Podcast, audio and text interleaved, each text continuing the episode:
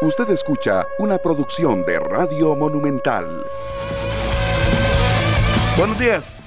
Muy buenos días, amigos oyentes de Monumental, la radio de Costa Rica. Un gusto compartir con cada uno de ustedes. Esta mañana iniciamos un nuevo mes, primero de septiembre.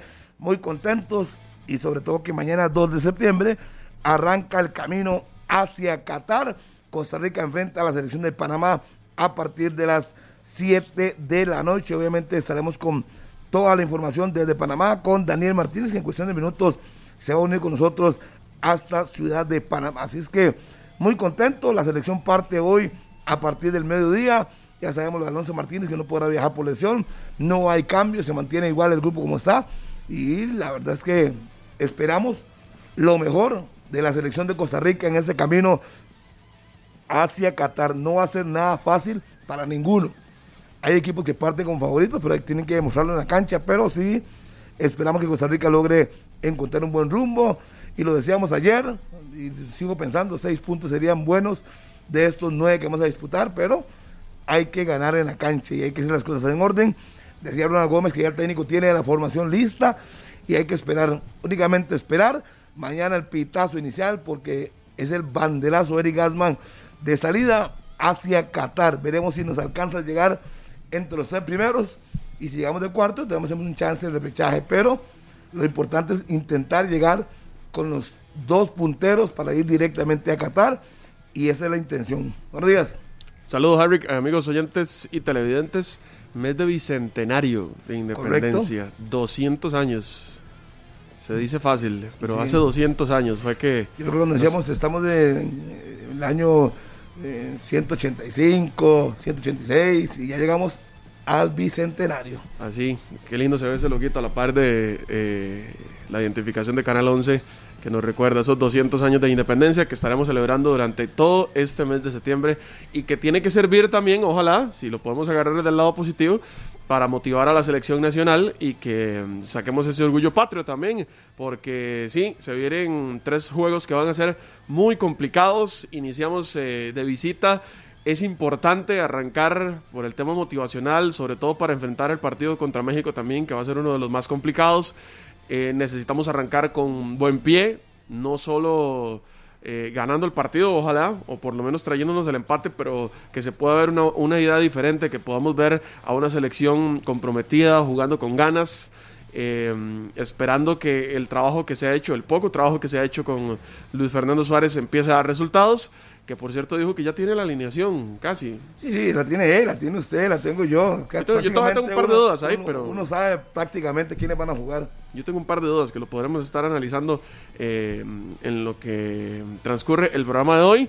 Pero sí, eh, también vamos a tener ya próximo contacto con nuestro compañero Daniel Martínez, que ya está ubicado allá en eh, Ciudad de Panamá con todos los detalles de lo que va a ser este juego eliminatorio, el primero para nuestra selección. Y no se vayan de la transmisión monumental, estén pendientes, porque aquí hay muchas sorpresas que va a entregar eh, Deporte Monumental, en la Federación de Fútbol, los patrocinadores, así es que simplemente tienen que estar pendientes de toda la transmisión de 120 minutos, desde el minuto 1 al minuto 120. No se despegue porque por un segundo podría perder el chance de ganar una oportunidad ese día el estadio para el partido ante Jamaica. Bueno, hay que estar pendientes, nada más. Pablo, ¿qué tal? Buenos días. Llevamos mes número 9. Estamos prácticamente a la recta final del año 21. Buenos días. Sí, muy buenos días a todas y a todos. Gracias por acompañarnos en estos 120 minutos. Eh, en Radio Monumental, la radio de Costa Rica. Eh, para los que preguntaban ayer en, la, en el Instagram de Deporte Monumental, se dio a conocer el nombre de la persona ganadora. No fui yo, no gané yo. De la entrada quíntuple. No, gané yo. Muy probablemente no. este, para que entren a la publicación y ahí en la publicación están los datos. Y también es que estoy revisando aquí porque resulta que el, tenemos a Daniel Martínez que ya va a estar desde Panamá, ¿verdad? Ya casi. Me indican cuándo ya lo tengamos a Daniel Martínez que eh, nos va a acompañar hoy desde Ciudad de Panamá con la información de la selección de Costa Rica, recordando que hoy la selección nacional parte a eso de las... Dos de la tarde. 12 de la tarde. Sí. Van a salir al aeropuerto a las 12, es un viaje charter, un vuelo charter, perdón. Así es que ya a las 12 están llegando al aeropuerto para tomar sus posiciones. Y luego las- ya las 6 están en Panamá, 3 horas nuestras, son 45 minutos 55 más o menos se dura. y listo. De ahí están en Panamá, y estará Daniel con toda la información. La, la selección de Costa Rica parte a eso de las 3, es el vuelo. Eh, como a la mediodía ya parte del proyecto Gol. Es así, me parece. Eh, solo hubo un día de atención a medios en la selección nacional y fue ayer. Me- caso contrario a Panamá, que creo que ha atendido en los últimos dos, tres días a, a medios en Ciudad de Panamá. eh, en el Road Carey, es verdad. Eh, sí, eh, ellos están, ellos van a jugar en el Romer Rommel. Fernández, están en el, en- sí, ese, en ese. El otro que está a la par. Ajá, Sí, eh, el Rub Caru. ese, sí. Y luego, eh, que de hecho ese, ese estadio lo usaron para unos partidos. Sí, Sí. una- sí, sí, cuando subo el lado Romer. Eh, creo que fue para la cuadrangular, si no me equivoco. Aunque estaba nosotros, remodelándose el Robert Fernández. Sí, le estaban remodelando. Aunque no jugamos en el Romer, pero sí, sí, la han usado varias veces. Sí, ahora para Liga con CACAF, creo, y para otros eventos lo han eh, utilizado.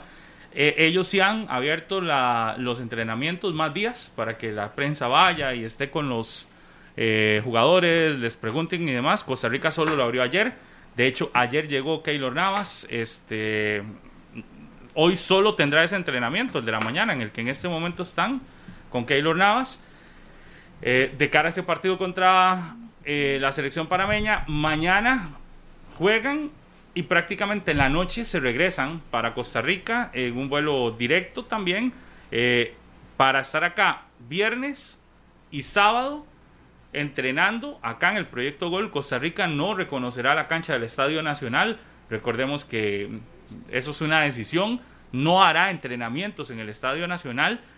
Y aparte es que en el Estadio Nacional yo creo que cada vez es más complicado que algún equipo quiera hacer un entrenamiento o se atreva a hacer un entrenamiento, no, no porque no tenga condiciones, sino que eso sería como un entrenamiento a puerta abierta, Claro. hacerlo en el Estadio Nacional, porque la nueva torre, La nueva del- torre del- se puede ver todo. del, sí, de- de- del Hotel Este, desde algunos pisos de esa torre, usted ve todo. Es decir, si usted quiere ir a entrenar ahí, a puerta cerrada, Como que no. tiene que tener claro que alguien puede irse a un piso de ahí, de esa torre, y octavo ver piso, todo, en- todo, todo el estadio, todas las condiciones. Entonces sería muy lógico que conociendo esa situación, Costa Rica quiera plantear ahí el juego eh, en, un par, en un entrenamiento a puerta cerrada en ese estadio, porque simplemente llega alguien, eh, Se hospedan. se hospeda en el hotel, listo. Con una Y camarita, al graba. tranquilo, al suave, y graba todo el entrenamiento. Yo creo que eso también va, va- eh, eh, la eliminatoria cambia radicalmente con esa situación, porque me imagino que los equipos rivales también lo sabrán. México, de hecho, se va a hospedar, nos decían, en ese mismo hotel. Entonces la selección mexicana desde entrada ya sabrá eh, cómo se ve. Si tenían alguna idea de hacer un entrenamiento ahí en ese estadio, no creo No lo que lo hagan. No lo harán. O tal vez ir hacen, a caminar pero- ahí a sí, la sí, hacen, cancha. pero sin nada, sin nada táctico, nada específico. Igual yo creo que, a ver, las condiciones del Estadio Nacional son buenas. Antes se hacía el reconocimiento a las canchas para ver cómo estaba la gramilla. O recuerdo en años anteriores cuando se jugaba en la sintética del Saprissa, por ejemplo, que los equipos llegaban a probar el bote del balón y esas cosas. Ya con las condiciones de la gramilla del Estadio Nacional es Sí, poco pero- lo que se puede hacer. Entonces es preferible o no hacerlo para, para Sí, evitar sí. este tipo de cosas. ¿verdad? Pero por ejemplo para nosotros, pero yo creo que, que para la gente que no está tan acostumbrada a venir aquí al país, siempre es como bueno tener un entrenamiento en la cancha donde vas a jugar. Lo harán entonces a, a modo de, de- de tocar balón, de Caminar. Porque recuerden que, que todas las canchas tienen sus condiciones ahí, este, Supongo muy el- sí, particulares. el ¿verdad? viento, la inclinación, todo Sí, este tipo de cosas. y, y a los jugadores o a los técnicos les encanta ir a conocer esa... eh, digamos que los mexicanos quizás eh, puedan estar un poco más acostumbrados, pero yo diría que también eso eh, eh, no es del todo malo cuando tenés que ir a escenarios donde no estás acostumbrado a jugar. Lo que sí es, por ejemplo, Canadá, ¿hace cuánto no juega Canadá en Costa Rica? La eliminatoria del 2006, creo. Pero tiene rato. Sí, sí, en Yo- la, yo- es una cuadrangular. Sí, sí. Hace. Yo jugué al 14. En la ¿Para el cuadrangular. 14? para el Ah, bueno, 14. cuadrangular. En la cuadrangular sí. ¿En esa sí? En la 14, sí. Que fuimos a Ca- Canadá y ganamos 1-0. Sí, pero no, no ¿Y llegaron. aquí? Y aquí. ¿Cómo que ese partido? Bueno, ahorita tal vez Joseph nos puede No, no ayudar porque no sé si acá habrá venido hace poco, pero por ejemplo, una selección como la canadiense, que no juega aquí desde hace rato, eh, puede ser que le interese muchísimo conocer el, el, eh, eh, el estado de la cancha o situaciones X de la cancha. Pero sí, la eliminatoria cambia esta, este, este año con ese, eh, con ese edificio y la posición tan buena que tiene el edificio, buena porque desde ahí se ve todo. De hecho dicen que está lleno ya para el- los partidos contra México, está lleno, ya no hay ya, ya no hay forma de que usted pueda hospedarse ahí porque la gente de me- ahí ve el partido. Claro. Pero adicional es que sí cambia la eliminatoria en que aquellas situaciones de, de encerrar, de entrenar a puerta cerrada en el estadio y demás, de el que se la quiera jugar, se la juega, pero, pero sí ya creo que los mismos países que vienen a hacer la visoría acá de, de- de cómo van a ser las condiciones para la eliminatoria y demás, se dan cuenta que hay una posibilidad ahí clarísima de, de- de que te vean. Entonces Costa Rica evidentemente no, no hará un entrenamiento de ese tipo. ahí. Última 2005, visita, 2004, dice aquí Joseph. 2004-2005 en la, en la eliminatoria. Ya, imagínate, tienen 17 años de no venir. Wow. Sí, hemos jugado con ellos partidos amistosos, eh, juegos en Canadá, partidos de Copa Oro, pero en Estados Unidos. Por eso, aquí, yo, yo por eso decía, uno Sí, no, siente no. mucho tiempo de que no vienen. No pensé que, no pensé que fuera tanto tiempo, sinceramente. No, y no el- creí que fuera ¿y tanto cuánto tiempo. tenemos nosotros de tener este estadio? 10 años.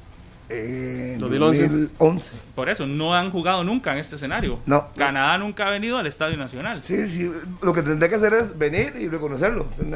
Encerrados. Si van a ir a hacer algo táctico en una cancha Bueno, privada. a no ser que lo quieran hacer táctico ahí y que se arriesguen, porque si no si tienen tanto de no venir. En el Saprissa, el último partido, con gol de Guanchop, ganamos 1-0. Pero vea ese dato, ese dato que Sí. pocos conocen o que pocos le han puesto atención. Quizás es la única selección de la octogonal que aquí al Estadio Nacional no ha venido. Por eso es que yo digo, algunas ya lo conocerán más, otras no tanto.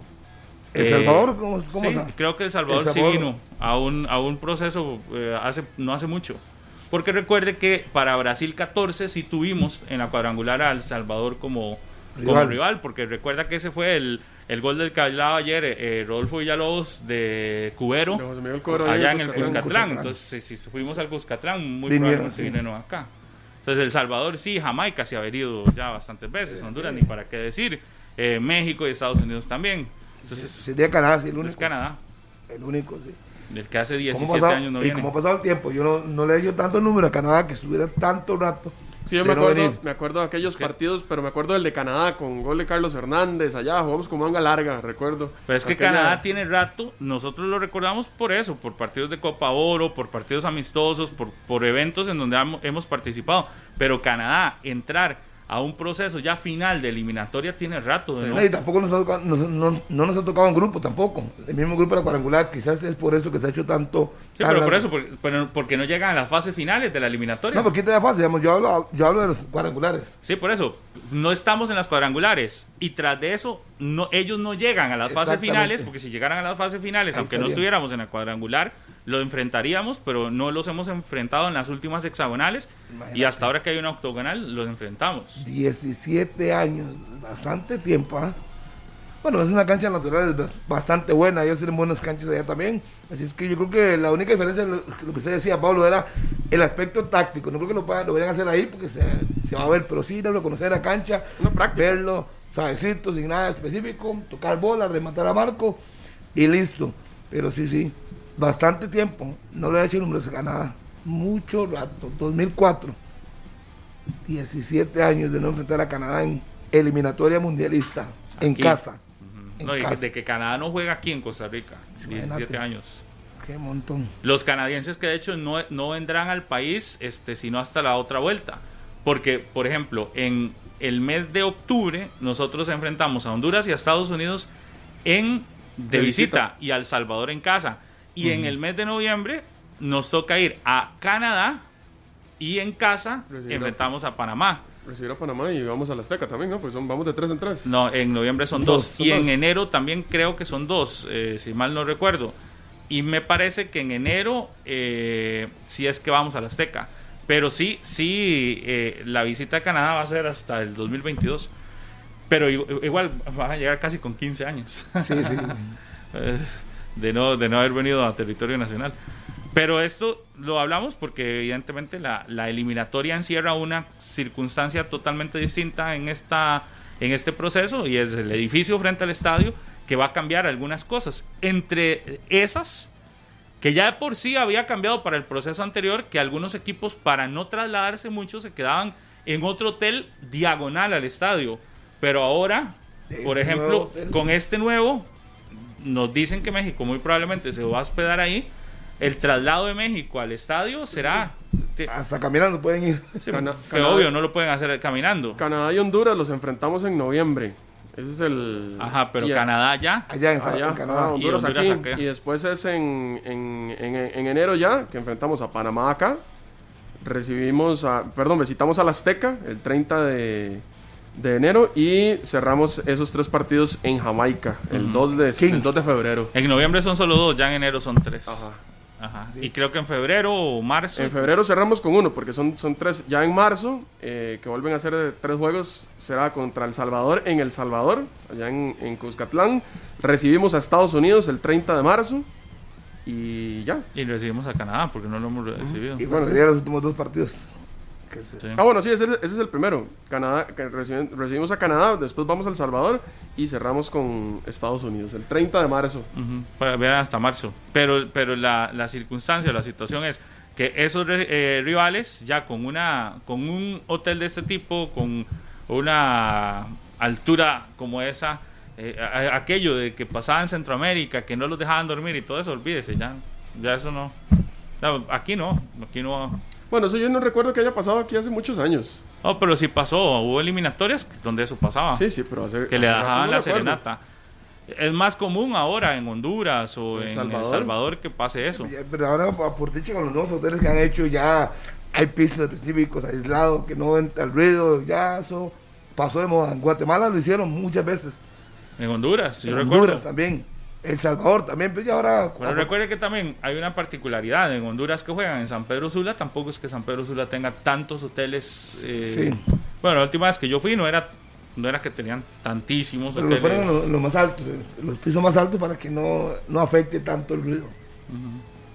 Pero igual es, y, aquí ya olvídese que en una torre como esas le va a afectar. Igual, y decía Harry, pueden ir caminando. Obvio no lo pueden hacer porque hay una exigencia que tienen que llegar como grupo en bus eh, al estadio, por lo tanto, igual, aunque estén frente al estadio, tienen que tomar el bus. Y el bus, aunque haga un traslado súper corto, de esa es parte del traslado que tendrán que hacer. Pero ahora, la mayoría de equipos lo que va a hacer es eso, no se va a ahorrar viajes largos al estadio eh, o lejanos del estadio, no, no tiene sentido, y más en una eliminatoria donde los partidos son tan cercanos muchos eh, tendrán que venir acá, lo que se hospedarán es una noche máximo y luego tienen que irse para enfrentar el siguiente compromiso. Entonces, con, ese panorama, eh, lo más práctico es aeropuerto, hotel. Vea que Costa Rica ni va a entrenar en Panamá, ni siquiera va a entrenar, llegará y prácticamente a, a jugar, descansan y al día siguiente jugar. Muy probablemente así va a pasar con México y otros rivales que llegarán hotel y hotel estadio, estadio, aeropuerto. Por lo tanto, es muy poco. Sí, cambia mucho también el, tema de la planificación, no solo por el tema de la pandemia, sino también por esto que, que, se ve ahora de que casi que viajan el mismo día que juegan, ¿verdad? Como para llegar a descansar propiamente al país, evitarse tener que levantarse al día siguiente temprano, hacer todo el traslado, se pierden más horas de, descanso, aunque se tenga que hacer el viaje de madrugada. Pero, por ejemplo, la selección amanece el viernes aquí en, nuestro país y ya tiene chance de hacer la recuperación en, el proyecto Gol, que es donde va a estar hospedada la selección.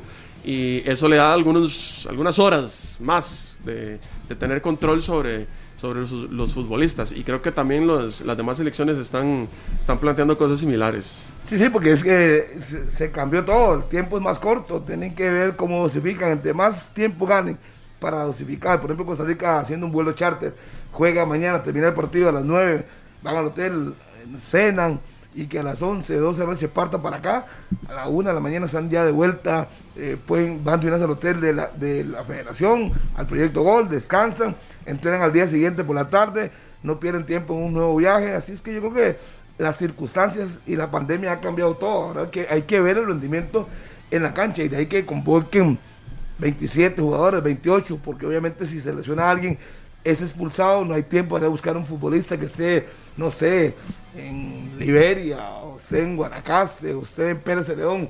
De una vez está ahí, y si hay que cambiar, cambia, vámonos. Bueno, con ese tema de las lesiones, que es importante con el tema de Alonso Martínez, que no se sustituye por, Exactamente. por- por nadie, pero es por el tiempo, ¿verdad? Que, que- que se tiene de trabajo y digo, básicamente es un futbolista que no estaría en, en la mayoría de este inicio de proceso de los entrenamientos, además pensado por la cantidad de futbolistas que ya se habían convocado, Sí. que en primera instancia sí se sustituyó a la- por la lesión de Barlon Sequeira y la de Yeltsin Tejeda también, pero ya por tiempo y todo y por la cantidad de futbolistas que ya están, pues se decide no, no convocar a nadie más, que, que me parece lo correcto para ya jugar con el, con el equipo que ya se tiene. Que rie- en este caso, por suerte, no es algo tan grave lo de, Bar- lo de Alonso. Pero qué riesgo es para un equipo que compra la ficha de un jugador meses antes de que ese jugador vaya a su club y, lo, y le permita eh, estar en el equipo estos meses. Porque vea que ahora, insisto, por suerte es una lesión muy... eh, Superficial. No es muy eh, grave. Sí, no es, no es tan que- extrema o grave. Pero en otra circunstancia, muchísimas gracias, Chelita. Llegó Chelita. En otra circunstancia, este, podría uno decir que, que puede comprometer, que puede comprometer 100% eh, eh, una situación de... De Digo, lesión. y, y- y no, es, no es por hacer mala vibra, ni mucho menos, pero también es una realidad. Por eso es que algunos equipos cuando compran la ficha de un jugador, Se lo llevan.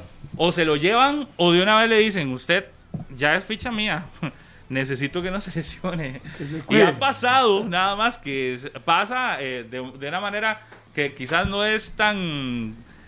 eh, Que, que nadie lo va a decir, pero ha pasado de jugadores que ya están en un club y no hablo solo a nivel nacional, sino que hablo hasta a nivel internacional y se cuidan porque pueden poner en riesgo la llegada al otro, porque quizás no están totalmente firmados y demás. Y recuerdan, eso yo creo que ha sido tema en algunos momentos de discusión de si fulanito se está cuidando o no, porque ya tiene un nuevo contrato o porque ya está a punto y, y ese tipo de cosas. En este caso de Alonso, yo creo que el club fue muy condescendiente eh, y el jugador es, es muy responsable con su... Con, con, con, eh, con lo que hoy está haciendo, porque eh, entrega de todo, ¿verdad? liga Y entrega el serie. 100%, pero esas son las... Esas son- consecuencias. no, más bien, eh, más que consecuencias, eso es a lo que usted se expone o a lo que usted se tiene, ¿verdad? Que en cualquier momento, por X o Y motivo, te puede lesionar. Insisto, por suerte en este caso es, es una lesión no, no tan fuerte o no tan grave, pero puedes lesionarte y, y puedes tener un problema luego con tu club. A mí me sigue llamando la atención el tema físico en Alajuelense, porque esto es parte de los futbolistas que no hicieron pretemporada, que los pusieron de una vez a jugar y que no se les hizo el trabajo diferenciado, y es justamente una consecuencia de, este tema, de la, de la falta de preparación adecuada, que sabemos Alonso Martínez pues tuvo que estar con selección, estuvo en la Copa Oro, y tuvo que reintegrarse a los partidos de Alajuelense de una vez, ¿verdad? Lo hablábamos, que no hubo trabajo diferenciado cuando llegó nuevamente al club, si acaso fue un partido que estuvo sentado y- y y vamos otra vez a jugar. Y aquí se empiezan a ver estas consecuencias. Y creo que el tema físico de la Jolense hay que revisarlo porque mm, puede que le traiga problemas al resto del, del plantel en, en lo que queda del campeonato. Ahora fue Alonso Martínez, pero eh, bueno, y Barlon también. Habrá que ver si, si, si algún otro futbolista que esté cargado por todos este, este tipo de cosas. Y bueno, ya lo hemos comentado también acá en el programa, eh, lo que se viene conversando acerca del tema físico en Alajuelense, que a mí me sigue llamando la atención. Yo creo que falta algo más ahí. No sé si el trabajo que se está haciendo es el adecuado, porque ya empiezan los futbolistas a padecer de lesiones y esto es una, una llamada de atención para Es que, los encargados. ¿sabes que eso es relativo, Eric? El, el ego que es relativo porque el torneo pasado, ¿quién terminaba fuerte los partidos? ¿Quién era, era el mismo preparador físico? No cambiaron.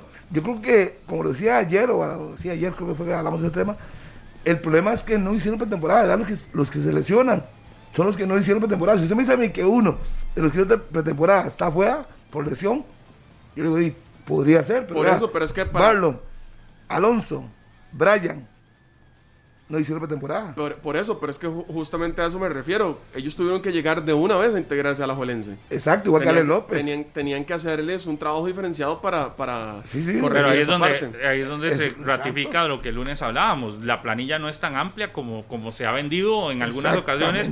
La idea de que es una planilla amplísima, que tiene profundidad en el banquillo, eso no es cierto.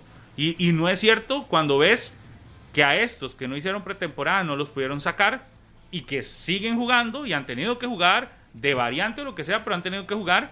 Eh, y, ¿Y por qué? Por necesidad. Porque la liga lo necesita y aún así no anda bien en la tabla el equipo Manudo, aún así utilizándolo y demás. Entonces yo, yo creo que esto también es una muestra de una planificación que yo insisto, en este torneo está quedando en evidencia una planificación que usted le podrá poner el calificativo que quiera, pero cuando ves la situación es que ahí hay una planificación. ¿Qué calificativo le pone? Mala, deficiente, eh, quizás. ¿Por qué? Porque sabiendo que no ibas a tener a estos en pretemporada, que los podés exponer a cualquier situación, debió haber tenido un equipo capaz de resolver sin estos, por lo menos las primeras jornadas del, del campeonato nacional, y le ha costado tanto que no, no tiene como eh, la liga hoy este, decir, mira, tengo suficientes jugadores para que X o fulanito, sutanito no esté. Venegas es el otro también, que, que no hizo pretemporada y que también está, Ah, a lesionado. está lesionado. Por eso. Gracias. Pero, a ver, Alajuelense sabía que sus futbolistas iban a estar en selección nacional, que había Copa Oro, que probablemente iban a haber cuatro o cinco tomados en cuenta para la, para la selección. Eso se pudo haber planificado. Claro. Tan- tanto con fichajes como con el juveniles, no sé, eh, teniendo en cuenta de que no vas a tener estos futbolistas en tres, cuatro fechas porque tenés que prepararlos físicamente. Ahí es donde uno dice Pero que ya- falta preparación, No, falta Pablo- planificación. No, no, Pablo lo decía claramente, falta de más material. O sea, los que antes entraban y cumplían bien, Aguilera, Suárez, etcétera, un equipo montado, pero hoy tienen que tomar la batuta y no han respondido. Bueno, no- entonces hay que ver realmente la planilla si es la mejor del país, está muy conformada, tiene buena banca. Si tuviera buena banca, pues el técnico podría haberse dado lujo de dejarlos fuera de los escuchaba partidos. a- el lunes a Gabas decir que efectivamente Alajuelense no tiene no tiene el banquillo más ideal para hacerle frente a un campeonato. El banquillo no está a la altura de los titulares. de- de los titulares. Pero eso, y es evidente. Pero eso pasó de un torneo a otro, porque en el, en el torneo anterior Carlos Mora destacaba mucho, Aguilera destacaba mucho. Suárez destacaba mucho. Pero tenías un equipo sólido, muy sólido, titular. Hoy con lesiones, porque están fuera a algunos con salidas, te das cuenta que, pero es que también, vea, el, el torneo que la liga termina siendo campeón, estaba Machado, titularísimo. Estaba Álvaro Saborío, un- un- una banca súper efectiva. Jürgens Montenegro. Y usted me va a decir, pero en esa ocasión no estaba Johan Menegas. Claro, no estaba Johan Menegas, pero uno sentía un equipo muchísimo más amplio. Hoy no está Venegas. ¿Quién está en el banquillo? Ya no está Jürgens, que también te resolvía. Exactamente. Es decir, hoy no está Machado, sí, pero está Arriola, pero llegó y se lesionó. Y se lesionó. Empieza el torneo sin Arriola, empieza el torneo sin Faerrón, que estaba sancionado, empieza el torneo sin Salvatierra. Entonces usted dice, ya empieza a haber un montón de nombres que eran titulares, que además andaban muy bien y que usted sentía que la liga con un 11 bueno, que podía tener jugadores que además en el banquillo llegaban y ya con un equipo completamente sólido entraban y es más fácil responder cuando el equipo está sólido. Pero hoy cuando el equipo titular también tiene grietas, tiene dudas, usted entra con las mismas dudas. Por eso es que yo insisto, para mí el tema es un tema de planilla. A la Juelense la planilla que tal vez por nombres usted dirá, no se redujo tanto, no, se, no fue que salieron 10 jugadores. No, pero es que entre sanciones, eh, Lesiones. lesiones y salidas, has quedado en evidencia. No, después de las salidas, yo siempre pensé que la liga tenía que traer futbolistas para suplir mínimo las, las, las que ya se habían ido. Sí, sí, es que uno esperaba que viniera un delantero en lugar de. Bueno, es- ellos están esperando al muchacho André Gómez. Pero ¿cuánto más van a esperar? ¿Cuánto le falta para que todo el ritmo? Esperaban a Salvatierra en la jor- jornada 5. Vamos por la 8 y no. Entonces no se reforzaron pensando en que ya los jugadores iba- iban a estar. Pero Y bueno- por eso es la yo por eso es que hablo de planificación. Claro. Harry, porque usted trabaja pensando en vamos a ver si se da, pero adicional, sabes que es- se te fueron varios y no van a ser pretemporada y sin esos menos los que están lesionados ya es un montón de gente menos Claro. y que no tenés equipo para suplir a esos. Entonces hay una mala planificación. Sí, sí, tener que meter mano. Jada, la ventaja que tiene es que le quedan 20 días todavía. No, la ventaja que tiene es que quién lo manda a él. Digamos, no. fuera otro, cualquier otro gerente deportivo, cualquier otro, le estaría lloviendo durísimo. Y cuando yo digo ventaja, Pablo, porque tiene 20 Hoy, días. hoy él, él es el que manda Sí, claro. en todo el sentido de la palabra. Y creo que también, así como sale en, en los momentos en el que es campeón y todo lo demás, hoy también tiene que sérsele re- responsable de esta parte deportiva del, del equipo, de la planificación del equipo. Lo que pasa es que, insisto, cualquier otro gerente en Alajuelense estaría siendo señalado. Jada no es señalado. Y beneficios que tiene, no sé, haberle dado el título eh, en Alajuelense, pero hoy usted ve el menos señalado Jada. ¿Por qué? Porque muy probablemente trajo fichajes buenos y todo lo demás. Puede usted decir, sí, eso hay que reconocérselo y se le ha reconocido. Pero también cuando hay una parte mala, también no es solo que se le tiren las flores, porque creo que en este país todo el mundo le ha tirado flores a Lleida. Y con justa razón, sí, ha movido bien las cosas, sí, ha contratado jugadores de divisiones menores de otros equipos, sí, se ha movido en todo eso, sí. Pero también así como en todo ha sido bueno, todo esto, cuando hay algo que no, también hay que señalárselo. Y no tiene nada malo que usted le señale, que hay una mala planificación que se nota. Se nota y, y se nota cuando el preparador físico sale a hablar Sí, sí, y sale sí. a decir, mira, no estábamos preparados para este montón de partidos y no, ¿cómo no estábamos preparados? Como si no supieran. Bueno, no, lo dijo así textual, pero uno lo, lo- lo puede eh, deducir. Claro, ¿cómo que, que- que, eh, ya no sabían ese calendario? No lo hicieron sabía. con el propio Lleida, que es el gerente deportivo. Todo eso se tuvo que haber hecho. Todo eso se tuvo que haber planificado. Por eso, muy bonito recibir los elogios. Y está bien recibir elogios cuando se los merece. Pero también cuando hay que señalar cosas. Y hoy en Alajuelense hay un tema de, de- de ese tipo, también tienen que, que aceptar y él mismo revisar que hay una parte que no se hizo bien y que se nota y que hoy lo están sufriendo los jugadores que no tuvieron pretemporada, lo está sufriendo el equipo, que no se ve un equipo sólido y, y en realidad le falta profundidad a este mismo equipo y nos pueden decir, pero es el mismo, es el mismo en nombres, pero no es el mismo en rendimiento y no es el mismo porque al final hay muchos de los que eran titularísimos fuera. Por alguna razón, Sí, de rendimiento, de lesión o lo que sea. Sí, sí, es que no es, aunque uno pareciera que es la misma planilla, pero el rendimiento hoy día es totalmente distinto. La liga de Brian Reeves, cuando fueron campeones, fue determinante. Hoy Brian no está en su mejor momento y eso no se puede ocultar. Hoy Ale López no está en su mejor momento. Todo el mundo apostaba a Bernal Alfaro y no, no da la talla, Bernal. O sea, no ha sido el jugador que todo el mundo vio con la selección sub-23. Yo no sé, él, él hizo pretemporada. No, no, ah, no, Elena de Copa Oro también, si no me equivoco. Sí, Sí, Barlon, sí hizo pretemporada. Sí, entonces Los- los uno dice, y Barlon, bajo rendimiento. Alonso Martínez, bajo rendimiento. Entonces se ve la- el clásico, Alonso fue que más o menos despertó. un poquito, primer tiempo. Pues si usted ve, el equipo que ganaba todo el mundo andaba bien. Pero hoy la mitad del equipo no anda. Y incorporan al Pipo. No da el rendimiento que estaba dando en su momento era Fairón con el mexicano. Gamboa no está dando lo mejor tampoco. Entonces, Moreira no es el mismo tampoco. Entonces, ¿y ¿cómo se va a esperar mismos resultados, mismos jugadores, pero Sí, bueno, con bajo rendimiento? En todo, yo, yo todavía, bueno, y, y eso porque está lesionado, pero sí- seguía rescatando a Johan Venegas, porque el mismo Marcel igual, a pesar de que ustedes aquí lo defendieron un montón, Marcel no es el mismo. Le ha costado mucho también el torneo.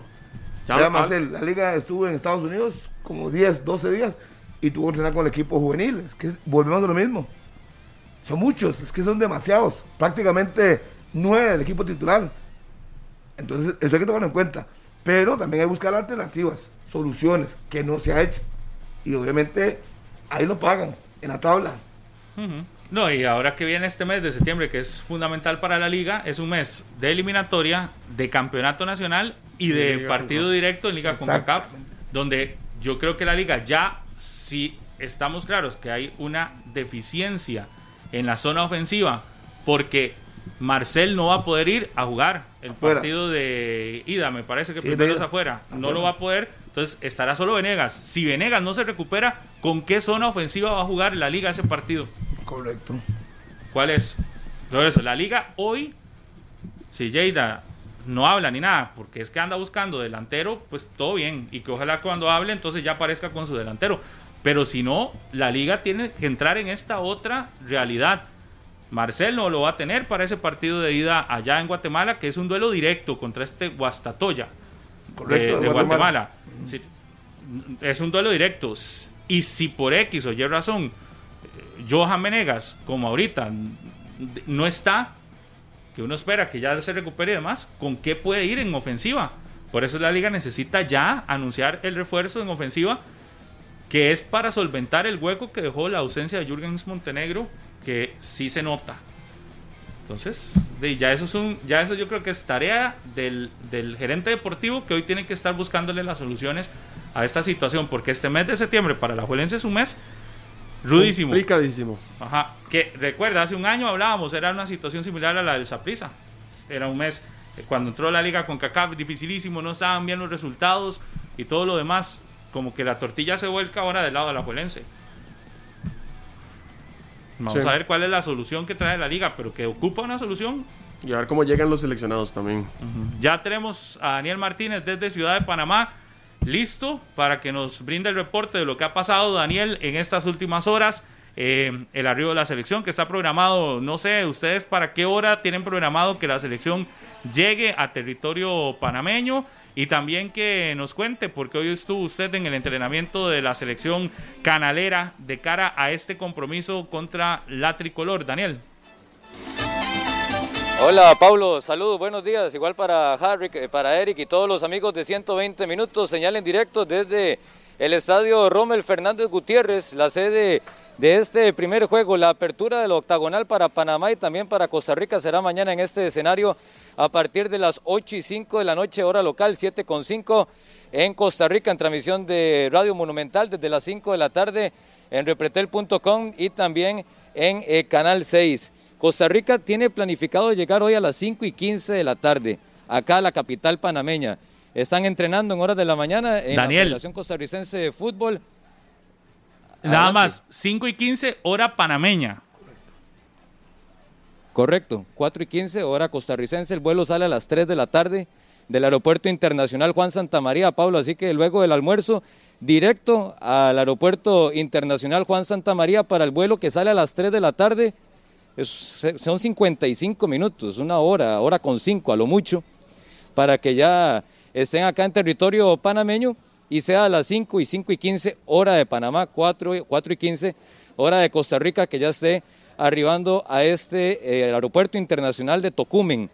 A diferencia de las últimas eliminatorias de Costa Rica, que se quedó prácticamente en el corazón de la ciudad, va a estar a, a cuatro minutos, aquí muy cerca del Estadio Rommel Fernández. Ya cuando mañana se dirijan a este reducto, van a durar con escolta policial muchos cinco minutos.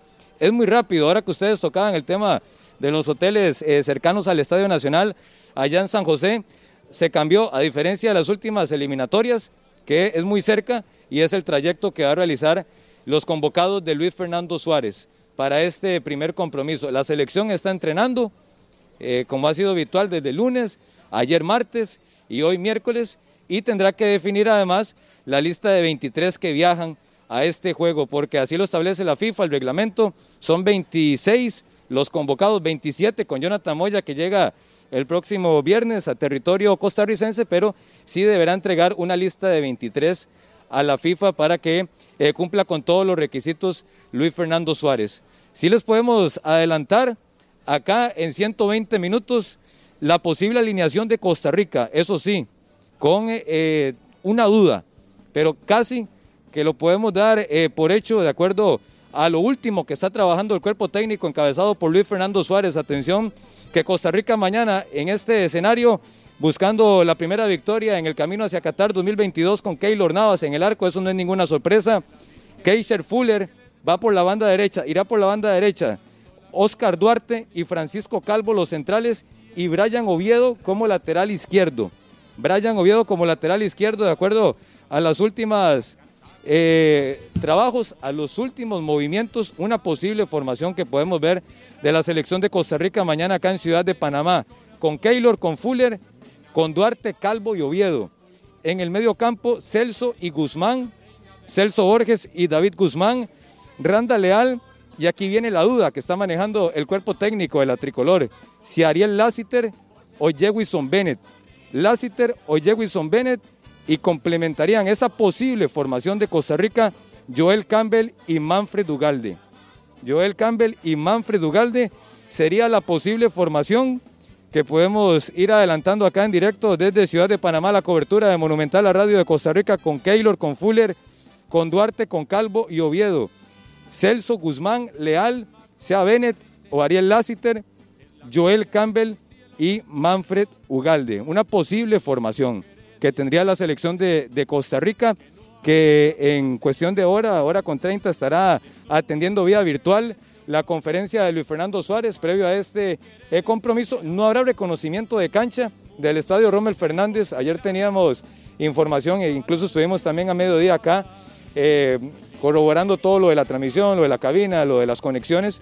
Y sí logramos observar que la están cuidando a mano poder en la cancha del Estadio Rommel Fernández. Hace 70 días que se instaló esta nueva gramilla, así que están siendo muy cuidadosos a detalle para que nadie pise la cancha y que esté en las mejores condiciones para el compromiso de mañana entre Panamá y la selección de Costa Rica. Este escenario, el Rommel Fernández, tiene capacidad para 28 mil espectadores y la indicación del gobierno panameño a, la Federación Panameña de Fútbol es solo el 80% del aforo, una información que se confirmó en las últimas semanas. Son cerca de 20 mil boletos los que se pusieron a la venta para este primer juego y se han vendido 13 mil. Así que ya confirmadas 13 mil personas mínimo como eh, testigos de lo que va a ser este primer compromiso. Habrá arbitraje salvadoreño mañana en Ciudad de Panamá. Iván Barton ya lo definió la CONCACAF, así que será eh, Barton el encargado de impartir justicia entre eh, Costa Rica y Panamá. Es lo que les podemos referenciar. Costa Rica jugará con su uniforme eh, de visita, el blanco con negro, que se dio a conocer esta misma semana y son los, los principales detalles, sobre todo la posible formación que utilizaría y con la que debutaría Luis Fernando Suárez y todo su cuerpo técnico mañana en esta primera fecha del octagonal rumbo a la Copa del Mundo Qatar 2022. Así que es parte de lo que les podemos eh, comentar. Está haciendo ya, ya apareció el sol. Referenciábamos en redes sociales de Deportes Monumental, en el Facebook y también en el Instagram, que amaneció lloviendo acá en la capital panameña, pero ya en las últimas horas, en los últimos minutos le ha dado paso a un sol radiante y tenemos una temperatura cercana a los 32 grados centígrados, una sensación térmica de 35 y sobre todo la humedad que supera el 80%. Con esta temperatura, con este ambiente que sí está tibio, está muy tibio comparado con otras ocasiones, por ejemplo, lo que se jugaba Panamá antes del Mundial de Rusia 2018, acá era una expectativa total.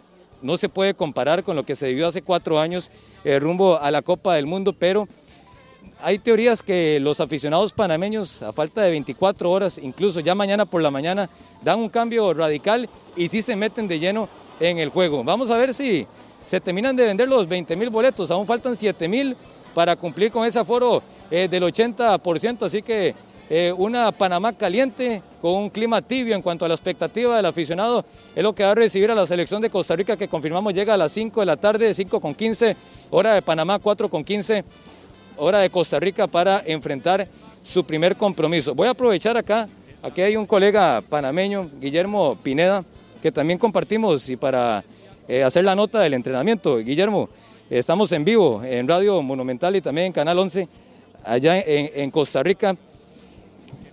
¿Qué sensación termina la última práctica que acaba, me imagino que acaba de terminar la selección panameña, eh, Guillermo? ¿Y cómo está la confianza y el ambiente que rodea al cuerpo técnico y a la misma selección para el juego de mañana. Buenos días. Bueno, eh, hemos visto exactamente lo mismo en, esos 15 minutos, más todo el tiempo previo al entrenamiento en sí, así que en eso podemos estar un poco de acuerdo. Hay un detalle que yo observo respecto a los días anteriores donde hemos dado cobertura y es la música con la que la selección panameña llegó. Todos los días había estado llegando con un poquito de salsa, sensual, ochentera, muy tranquila, y hoy venían al ritmo del reggae y bien es conocido que aquí en Panamá el reggae tiene un impacto muy fuerte de Jamaica a Panamá y luego evolucionó al reggaetón en Puerto Rico. Entonces ver a la selección llegar hoy con eh, esta bocina que guarda la utilería, llegar hoy con, con música de reggae indica que ya algo está empezando a cambiar a lo interno del grupo. Ya hoy estaban los 28 eh, elementos de Thomas Christensen, o sea que ya el equipo está solamente pensando en el partido del día de mañana. Decía eh, Bárcenas, que fue uno de los jugadores que atendió de los medios de comunicación, que él personalmente hubiera jugado en el Rod Cariú, que ha sido el escenario de la ronda previa y la sede de los entrenamientos en las últimas eh, semanas. ¿Por qué cree esa decisión o por qué él termina dando esa declaración que imagino él no es el único que le hubiera gustado estar en, el Rod Cariú mañana? A ver, hay dos elementos. El primero de ellos es que Panamá por eliminatoria está invicto en el Rod Cariú. 2008 y 2021 gana lo que le toque jugar en el Rotcarú, pero está el campo de juego no es comparable con el del Rommel Fernández. Yo creo que lo que puede ocurrir con Bárcenas y algunos jugadores es sufrir como algo de, decepción por cierta dejadez que hubo con el estadio en los últimos años, eh, que ha llevado a, que, las filtraciones eh, se pronunciaran, de que el drenaje no se comportara de igual manera. Se ha hecho un trabajo importante de, de, tres, cuatro meses eh, sobre el campo de juego, un poco, un poco más de arreglo a la grada. Entonces yo puedo entender que Bárcenas, estando en España, eh, esté desentendido de lo que está ocurriendo hoy por hoy con el Rommel Fernández. Ustedes como prensa que le dan cobertura día a día, ¿están confiados en una victoria para mañana o son cautelosos? Sí, a partir del hecho de que Panamá va a sacar lo mejor de lo mejor contra Costa Rica. Eh, hay incertidumbre sobre las rotaciones que vengan con Jamaica. Y de igual manera yo creo que el aspecto físico va a poder pasar factura de cara contra México. Eh, Panamá viene de una derrota durísima en Nations League aquí contra México. Cayó 3 por 0, algo que no ocurría en 20 años. Pero sí, el encuentro contra Costa Rica es donde Panamá va a estar mejor preparado por la cantidad de días que tienen sus jugadores. Cierto es que ayer llegó eh, Andrade y es de los que llegó tarde, quizás el único que vaya a ser titular. Pero de resto, eh, Panamá tiene todo para pensar que le puede ganar a Costa Rica en el inicio del octagonal.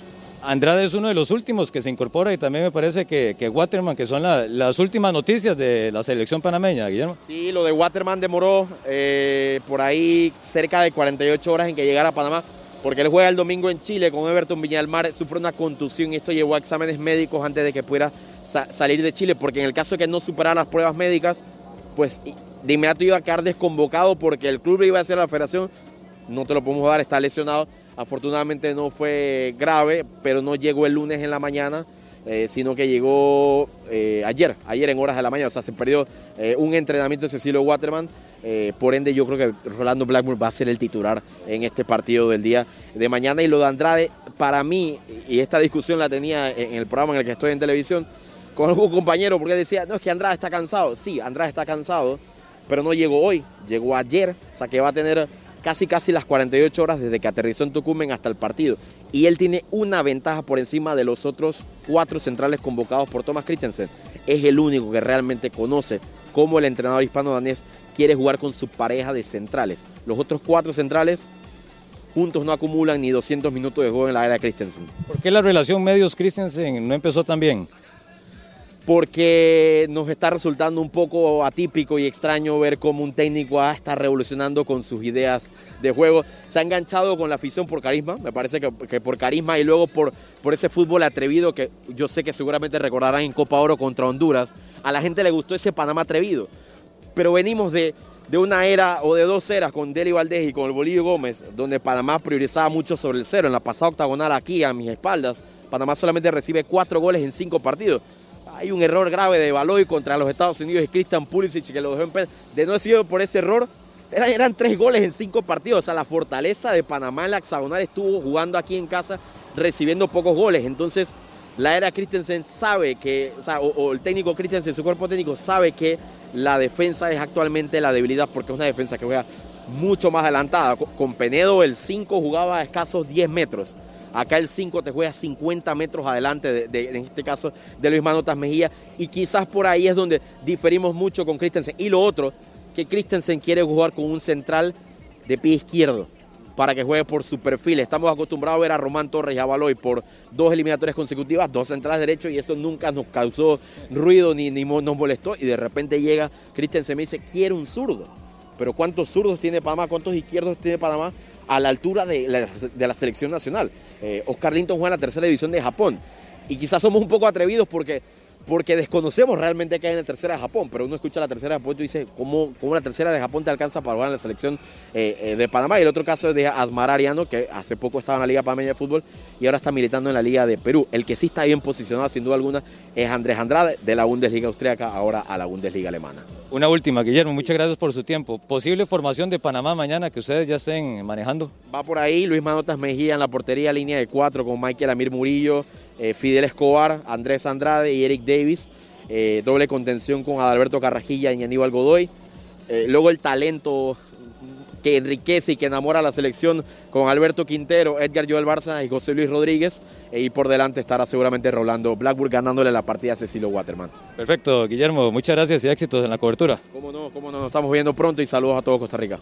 Muchísimas gracias a Guillermo Pineda, nuestro colega acá en Ciudad de Panamá, adelantando también una posible formación de la selección canalera que, además de Bárcenas, que hoy atendió a los medios de comunicación, estuvimos muy temprano, desde las 7 de la mañana en el estadio Rod Cariú, que sí se nota bastante descuidado, ya tiene sus años.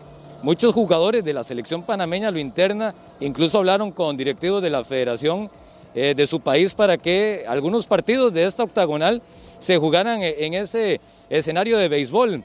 Pero ya entra un asunto de FIFA, de la CONCACAF, en cuanto a cabinas de transmisión, de camerinos, de la distancia, de los protocolos y todo lo que refiere al reglamento de COVID-19, que es la, primera eliminatoria que ya está en medio de la pandemia. Así que es un manejo muy, muy delicado lo que se le tiene que dar a cada compromiso a partir de ahora en adelante, ya sea en Costa Rica, en Panamá, en El Salvador, en, en todos los países involucrados en esta octagonal. Además habló Carrasquilla, que ya lo decía Guillermo, va a ser uno de los eh, volantes centrales titulares mañana de la selección panameña, que eh, tendrá el reconocimiento de cancha en horas de la tarde, pero es lo mismo, nada más una caminata. No pueden prácticamente ni tocar pelota por la misma situación. Así que es, es un asunto y es un tema que se ha tratado bastante en Daniel. las últimas semanas, la cancha del estadio Rommel Fernández, eh, Pablo. Sí, dos preguntas. Primero, en cuanto a la alineación posible de Costa Rica que usted nos daba, ¿de qué depende o, la duda esta entre Lassiter y, y J. Wilson Bennett? Eh, no sé, ¿cuál sería la duda o por? ¿Qué, qué dependerá para tomar esa decisión? Y lo otro es que vemos de fondo suyo que están regando algo, no es la cancha que la están regando, es como me parece la pista, no sé si es con agua o si están haciendo algún tipo de sanitización y, y, tal vez el estado del terreno de juego, cuál es, porque se ve muy bonito, digamos, de fondo lo podemos ver para los amigos que nos escuchan a través de Monumental, estamos observando de fondo la gramilla verde, bastante, eh, no sé, se, se, ve en buenas condiciones, no sé, porque se decía que quizás no estaba tan bien eh, el estado de la cancha de este Rommel Fernández, pero usted que está ahí a la par nos puede ratificar si de verdad eh, se ve, está como se ve.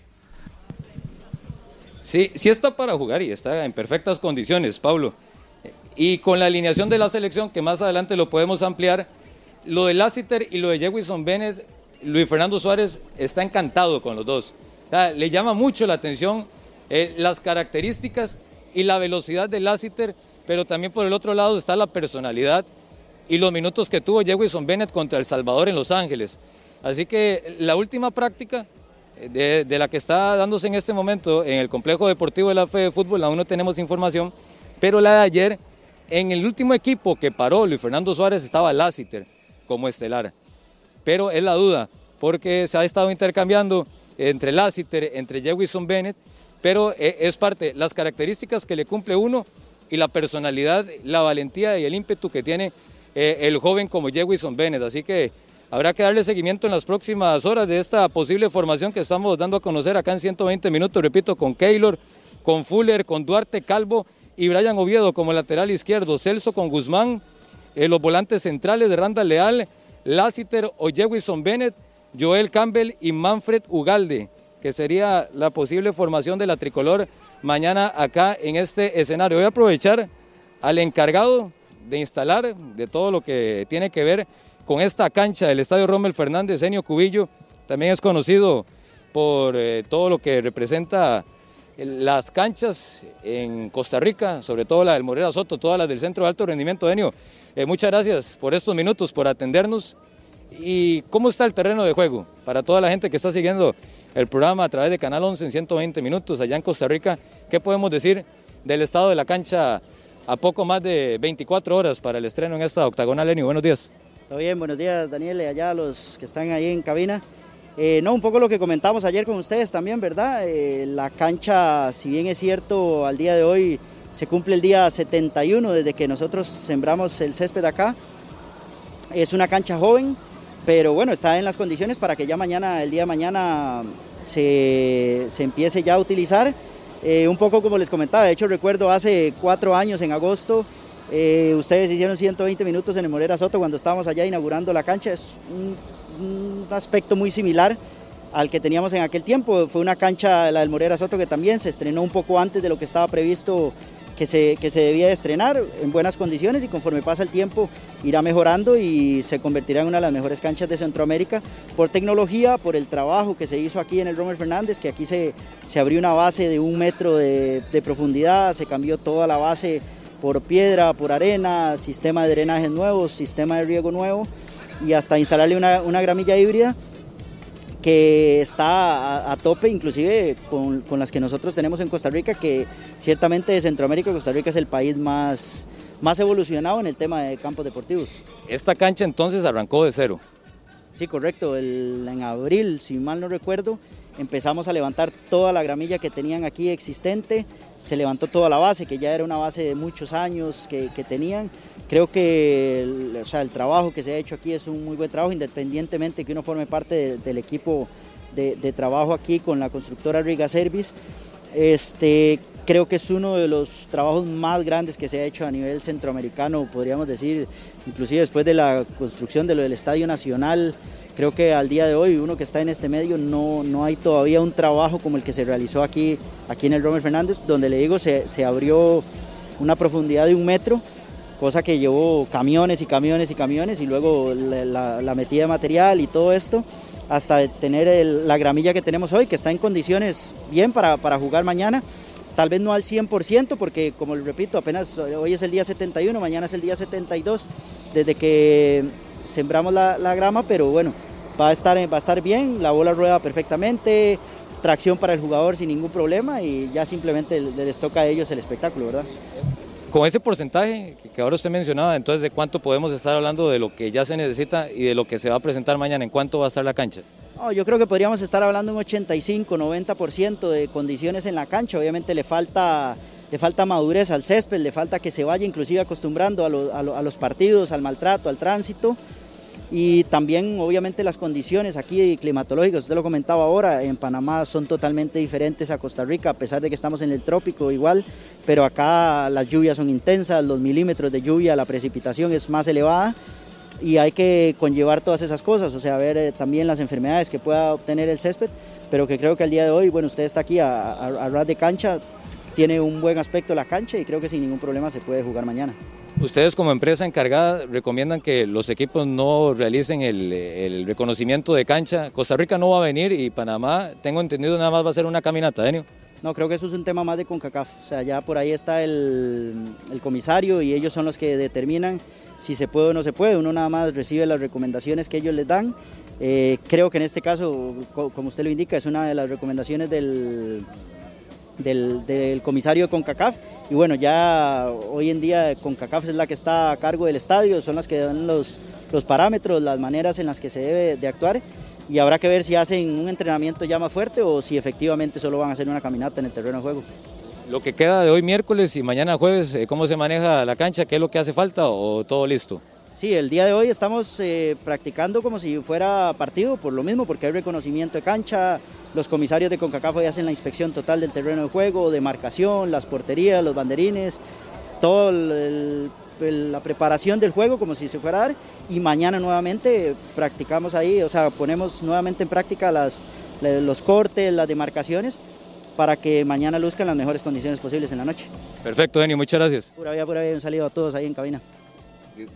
Gracias a Enio Cubillo, el encargado de esta cancha del Estadio Roma del Fernández, en un sol que cada vez calienta más, así que ahí escuchábamos Pablo, Harrick y Eric eh, toda la explicación técnica con el especialista Enio de lo que representa el terreno de juego, lo que se va a topar mañana Panamá y la selección de, Costa Rica, de aquí que estamos a ras de cancha.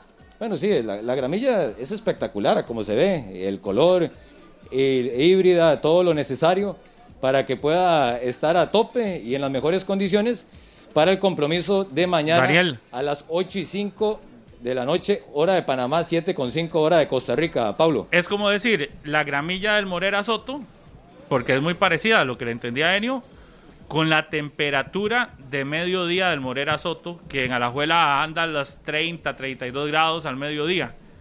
En este momento, ¿verdad? Y en Panamá muy probablemente empiece a aumentar la temperatura 11, 12 del día. Igual no sé si está lloviendo, pero igual más adelante volvemos con usted, ¿le parece? Eh, para ir a la pausa y luego ya en el cierre también del programa volveremos a hacer un contacto con usted hasta ese escenario del estadio Rommel Fernández. Perfecto, Pablo. ¿Por aquí nos vamos a quedar?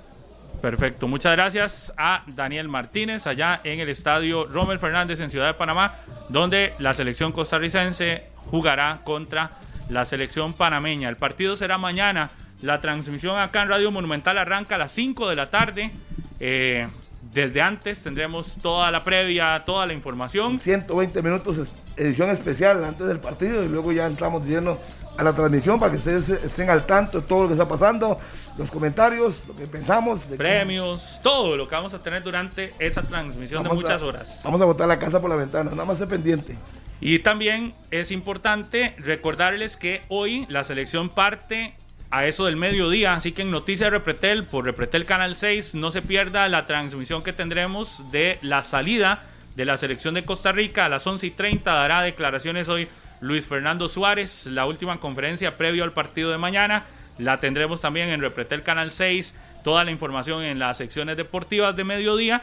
Por el 6 usted podrá ver el momento de que sale la selección de Costa Rica rumbo a Panamá y en horas de la tarde en la programación regular de Repretel Canal 6 y también a través de nuestras redes sociales y en repretel.com estaremos con la llegada en vivo de Costa Rica a Panamá con eh, nuestro enviado Carlos Serrano que estará allá en el aeropuerto de Tocumen, ¿es verdad? Tocumen. en Ciudad de Panamá, ya recibiendo a la tricolor, que a eso de las 4, 4 y 15 15, más o menos. llega el avión, pero estarán bajando 5 de la tarde quizás. No, no. haciendo un proceso y todo hora. eso. No, en, en Panamá no está. No está Panamá es bastante rápido. Sí, es más un rápido, aeropuerto Panamá. muy grande, entonces bastante más- más rápido. rápido. Antitos de las 5, entonces. Sí, y vi vale. que Daniel Martínez estuvo transmitiendo en vivo en el Facebook Live de Deporte Monumental. También estará para que se puedan seguir el paso a paso de la selección desde Panamá. Estamos por todos los lados para que se pueda estar pendiente de qué hace la tricolor. Es un camino hacia Qatar muy largo, pero el principio es lo más importante.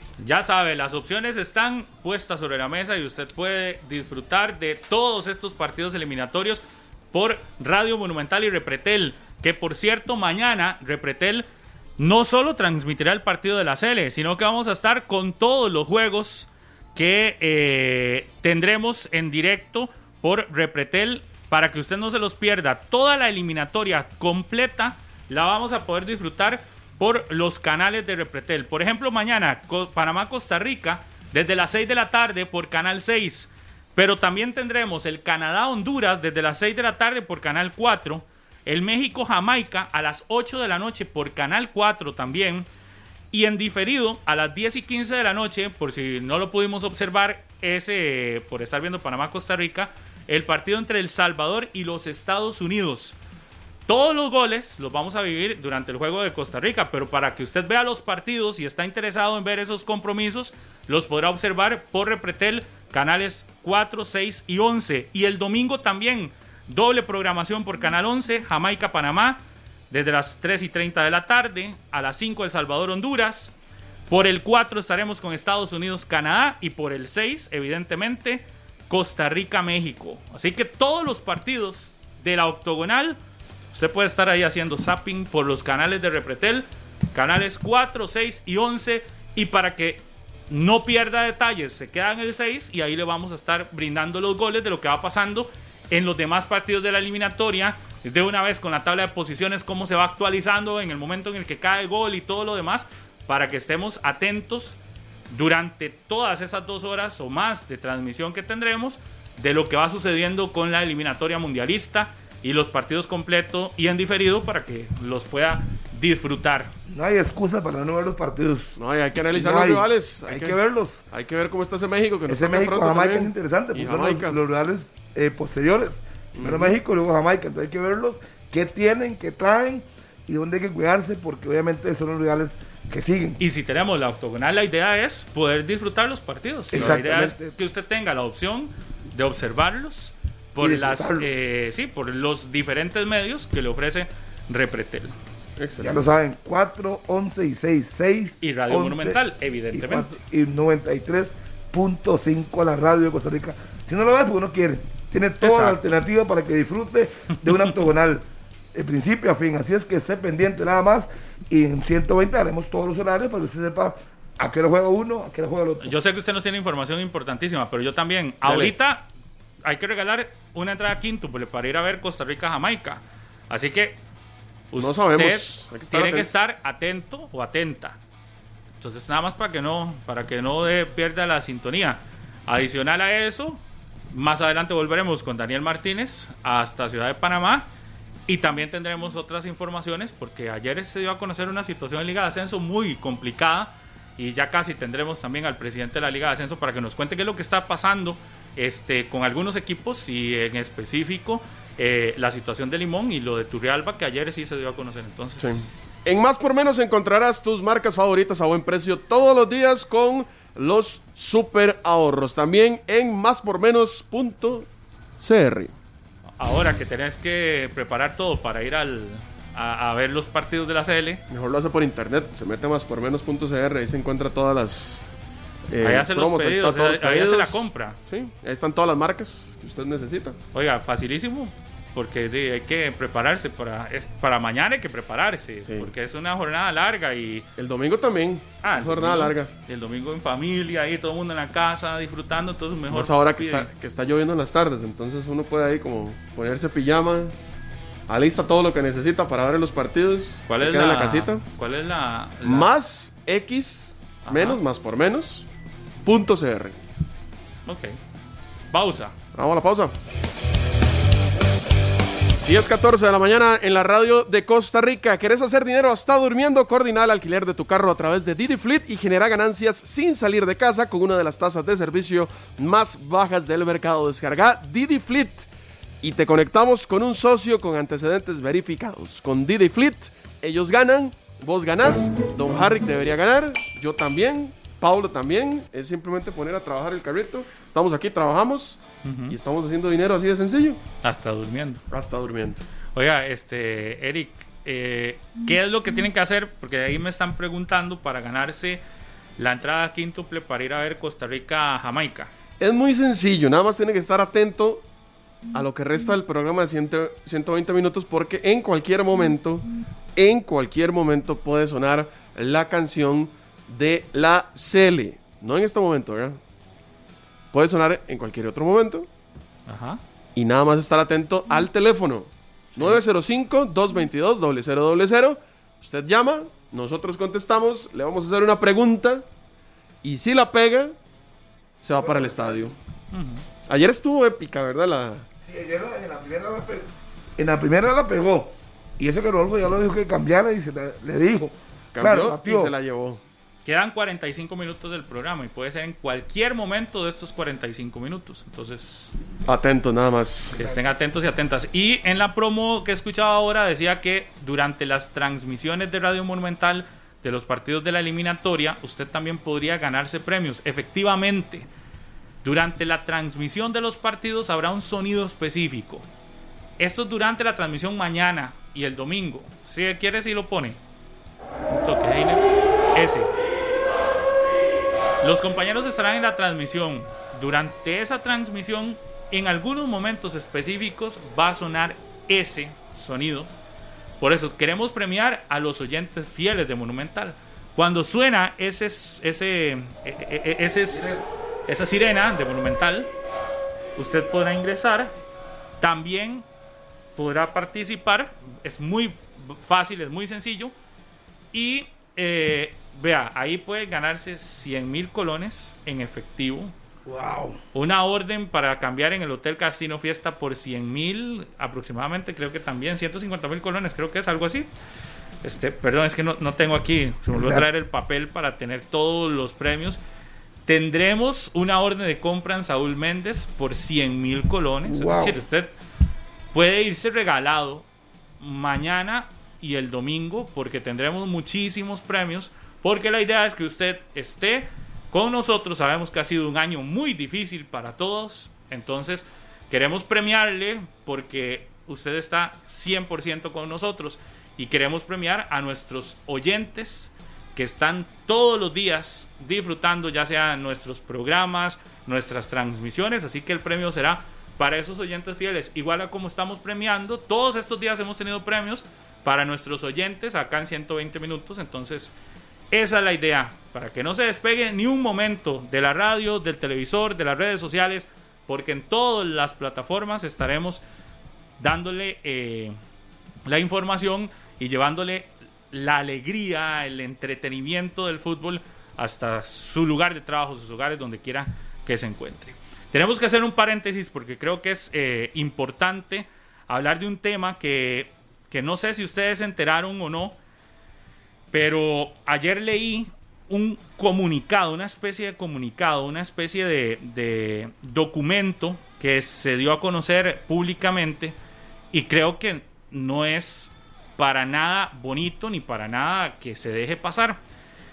Ayer, ojo lo que dice esta carta. Dice, carta de los jugadores del Municipal Turrialba, con fecha 31 de agosto del 2021. Quiero que le ponga atención, este equipo del Municipal Turrialba está en la Liga de Ascenso. Y este documento es realmente complicado, ¿verdad? Dice, los jugadores del Municipal Turrialba queremos dar a conocer las situaciones que se viven a nivel administrativo en el club, el desorden y condiciones pésimas a las que debemos hacerle frente día a día. Sabemos que mucha gente no conoce lo que se vive y solamente ven los resultados, sin entender detrás que detrás de dichos resultados hay un esfuerzo gigante de un grupo de jugadores y un cuerpo técnico que entrena y juega con condiciones que ni siquiera se acercan a las mínimas para un equipo de fútbol.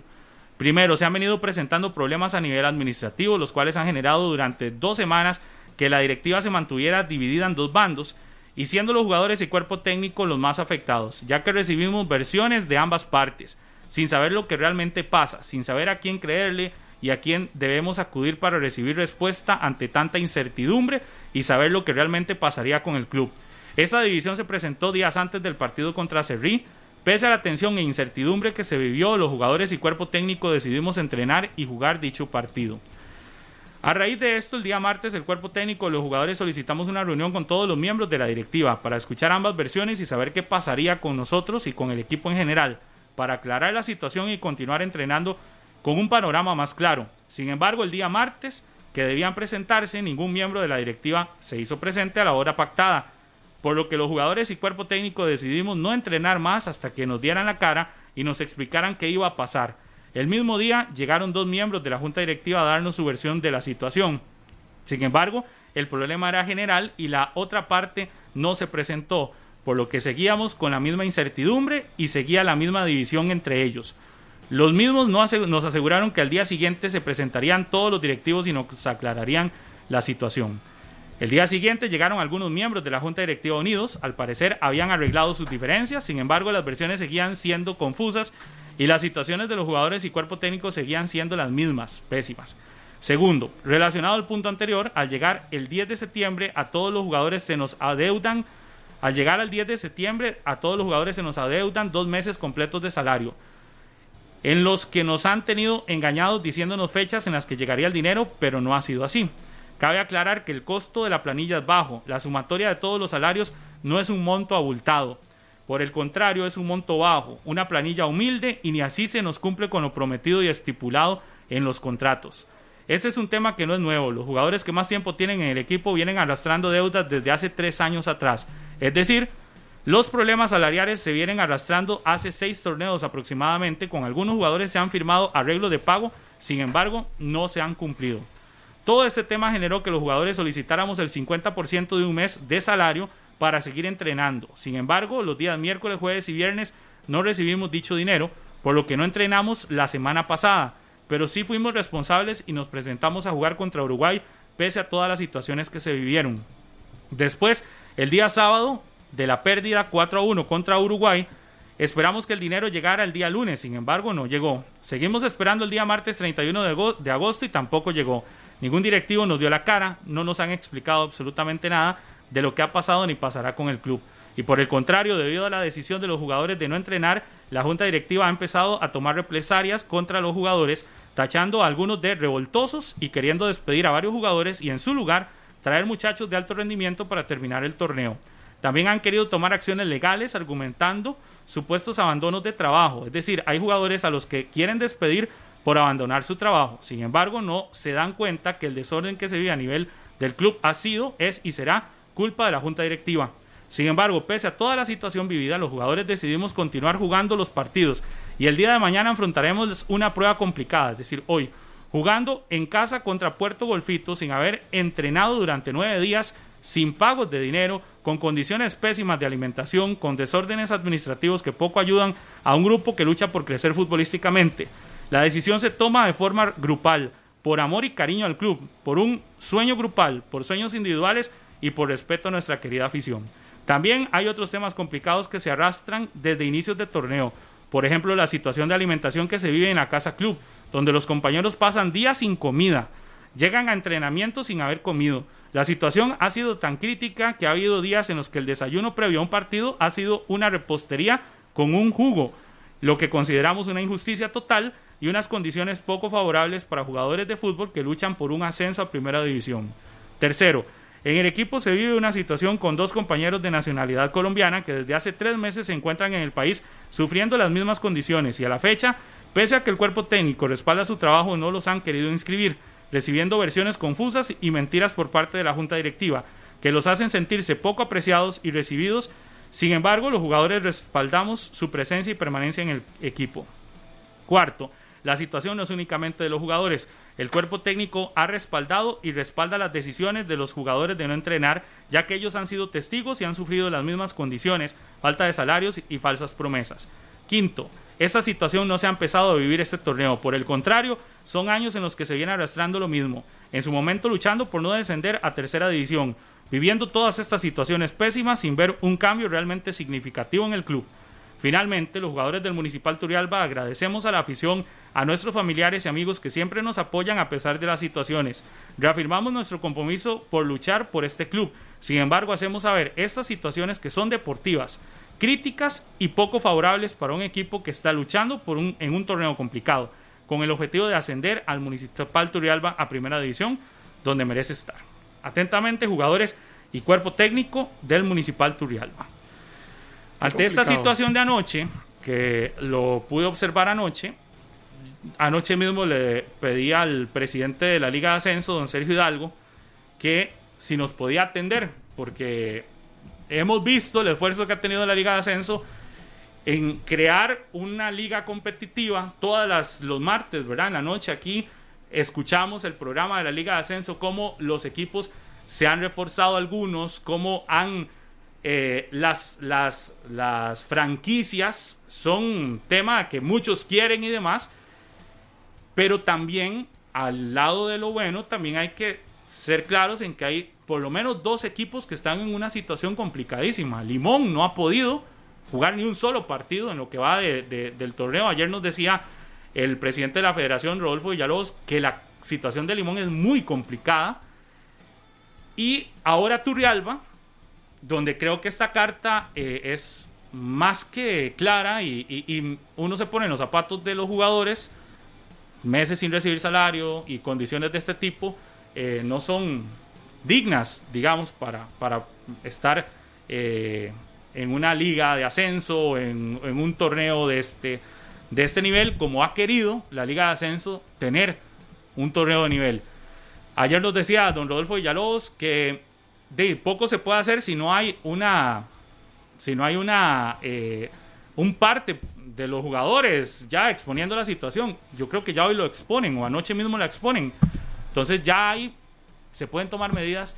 Y lo que quizás don Sergio más me preocupa es que haya amenazas si es que este documento es real de que porque se está poniendo en la mesa la situación, se quiera también despedir a jugadores que, que lo que están haciendo es exponiendo algo para que la gente se dé cuenta de lo que están viviendo. Entonces, don Sergio, muy buenos días y no sé qué opinión le merece este documento que usted, me imagino, ayer lo pudo ver también.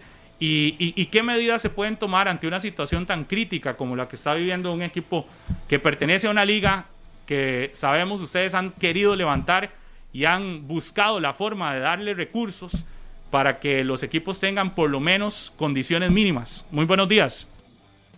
Buenos días, eh, Pablo. Muchísimas gracias por el espacio y para, para aclarar varias eh, consultas eh, que creo que se tienen que evacuar en la Liga de Ascenso, como, como, como lo hicimos desde anoche, que vos te comunicaste con mi persona. Este, y sí, sí realmente, pues, uno se preocupa y no solo se preocupa, se ocupa. Pues, este, yo he venido trabajando ya con, con Asojupro eh, bueno, ahora por la situación de Alejandro Sequeira, este, eh, estamos, estamos trabajando con Steven Bryce, específicamente el caso eh, de Turrialba, ya, ya esto no es nuevo, y sí, te quiero decir que pues muy seriamente y muy responsablemente lo hemos venido trabajando con, con Asojupro, y, y, la verdad es que son, son, son, muy pocos equipos los que, los que están viviendo esta realidad hoy en la Liga de Ascenso, pero sí, ya, ya el, el, día de, el día de ayer este, pues se tenía que solucionar. Buscamos una, una opción conjuntamente entre, entre Asojupro este, y la Liga de Ascenso. Y si no me equivoco, pues me gustaría ojalá pues algún, pues los jugadores se, pudieran dar, dar comunicarse o, algún tipo de comunicación con, con, el presidente o con la Liga de Ascenso, el eh, presidente de, de, de Turrialba, este, a ver si ya la situación se solucionó, pero sí, sí como te digo, entre Asojupro y Liga de Ascenso, este, buscamos una solución para que estos jugadores pues, puedan tener sus, sus salarios en, pues era el día de ayer o el día de hoy, pero ya eso se, se, se trabajó. Y sí ha venido trabajando con, con, la mayoría de equipos, porque ve que son casos pues muy aislados, eh, eh, este tipo de situaciones, de erradicarlas totalmente la Liga de Ascenso, este, teniendo pues como le digo yo a los clubes, ya tienen presupuestos reales, eh, reciben en, especie y en efectivo, entonces ellos tienen que escucha, ser responsables y tener eh, unos el presupuesto real de qué es lo que pueden pagar este, y qué es realmente eh, el día a día de, llevar un club. Creo que hay ejemplos en la Liga de Ascenso y, me gustaría ahora tocar un poquito el espacio ese que, que tocaste de Limón también más adelante, eh, porque realmente eh, acarreamos situaciones de, de, equipos de primera división. Esto es la problemática más grande. Lo de Turrialba es, es eh, algo muy pequeño que, como le digo, lo, venimos trabajando con Azocupro, pero hay, hay, en el fútbol nacional hay situaciones más complicadas este, que se están dando y que, y que en la parte personal eh, y como presidente de una liga me preocupan más. Don Sergio, nada más para, para tranquilidad de jugadores, si nos están escuchando, y de la gente allá en Turrialba, el acuerdo es que hoy se queden al día los jugadores o lo que se les daría hoy es apenas un adelanto. Nos dicen que al 10 ya llegarían a dos meses sin salario. Entonces, hoy hay un acuerdo de que queden al día o solo es un adelanto de lo que se les adeuda. No, no, se, buscó una solución, este, se buscó una solución de lo, de lo, de lo que, de la, de la, del atraso que tenían. Este, como le digo, la, Liga de Ascenso eh, pues reparte recursos económicos y, conjunto con Azujupro buscamos una solución específicamente para, para este equipo de Turrialba. Entonces creo que esto pues le va a dar tranquilidad y, ya pues sí he estado en comunicación con la Junta Directiva y, hacerlos pues ver la realidad de, que tienen que hacer presupuestos reales los, los equipos de la Liga de Ascenso, como el 90% este, de la Liga de Ascenso, pues hoy por hoy lo está haciendo. Entonces, eh, de como le digo, sé que Turrialba es una situación particular, pero estamos comprometidos con, con los 17 clubes en, sacarlos adelante y, con los jugadores también, para que ellos tengan su tranquilidad de, de, que van a tener su, su salario o su compromiso por las juntas directivas. Don, Sergio, y el otro tema que preocupante es, eh, decía esta nota que también puede existir una presión de quitar a los jugadores o despedir a los que se han movido. No sé cómo se darán cuenta quiénes son los que se han movido, pero a los que se han movido en hacer público esto. Yo más bien al contrario diría que por suerte hay algunos valientes, porque nos decía ayer don Rodolfo que si un equipo no, no salen a decir lo que pasa, poco se puede actuar. Entonces, también el cuidado de que si es que tienen que disminuir planilla y demás, que se haga siempre amparado a la, normativa legal, ¿verdad? Porque también no, están haciendo nada, nada ilegal de exponer una situación que, creo que es urgente que se les solucione porque todos merecemos recibir nuestro salario eh, a tiempo y si no es a tiempo y si no hay acuerdos y demás, pero que se cumplan. Eh, sí, Pablo. Eh, vea, es, que como te digo, Pablo, nosotros venimos trabajando con Azujupro desde hace muchos años y, realmente pues a veces Azujupro lo tachan o alguna gente lo tacha de, que viene a, a, incomodar al fútbol. Yo hice un acuerdo con, con Azujupro bueno, perdón, la Liga de Ascenso, hicimos un acuerdo con Azojupro este, de trabajar por, por los clubes, nosotros y ellos por los jugadores. Y entonces ningún jugador, si, si, si, si, el día de mañana eh, pues llega eh, cualquier club y, y, va a rescindir de, de, un jugador, pues tiene un contrato firmado y tendrá que pagarle ese contrato hasta, hasta, el, último, hasta el último día que, que, que esté. Ya, ya eso no, no, podemos ir, no se puede ir a, a, a ningún lado porque todos los jugadores tienen contratos para poderlos inscribir. Entonces, si, si alguien, si es cierto eso, que bueno, no, no sé, no lo creo, este, de, si, van a, si, si, hay algún jugador que, que, lo van a separar del club, pues tendrá que pagarle todo su contrato. Y, y, y entre Azujupro y y la Liga de Ascenso vamos a hacer cumplir ese contrato como lo hemos venido haciendo durante. Lo que pasa, Pablo, es que esto uno no los. O sea, no hay por qué sacarlo a la luz pública, pero no, entre Azujupro y la Liga de Ascenso rescatamos a Liberia, este, al, al Turrialba lo hemos rescatado pues, varias veces. Son muchos los clubes que hemos venido trabajando para que hoy por hoy estén sanamente. Este, y, y con Turrialba lo vamos a hacer y lo hemos venido haciendo. O sea, tal vez eh, los jugadores tienen toda la razón, tal vez se les, se les atrasó. La, la, semana pasada, pues, los se, eh, Steven Bryce se comunicó con mi persona eh, y el presidente también y buscamos una solución para que estos muchachos estuviesen al día y creo que ya hoy en la mañana, a más tardar, van a estar al día, que, que trabajamos todo para que fuera el día de ayer, no se pudo, este, y ellos con todo su derecho hicieron su manifestación, pero nadie, nadie de la Liga de Ascenso que tenga un contrato, este, y lo van a poder decir, y lo separamos, pero si lo, lo pueden separar, y la Junta Directiva está en todo su derecho, pero tiene que cumplir el contrato hasta el último día, porque ese contrato no solo está inscrito en la Liga de Ascenso, sino también está inscrito en, FIFA Connect. Entonces, este, esto ya, ya, ya esto se ha ido erradicando y, y, ya, eh, eh, hemos, hemos ido eh, profesionalizando mucho esto. Entonces, como le digo, los muchachos de Turialba tienen toda la razón, este, pero como le digo, ya se buscó la solución, no solo ni Sergio Hidalgo ni, este, ni la Liga de Ascenso, sino conjuntamente con Asojupro y con, y con la Junta Directiva. Buenísimo, y vamos a estar muy al pendiente de que de verdad se les cumpla.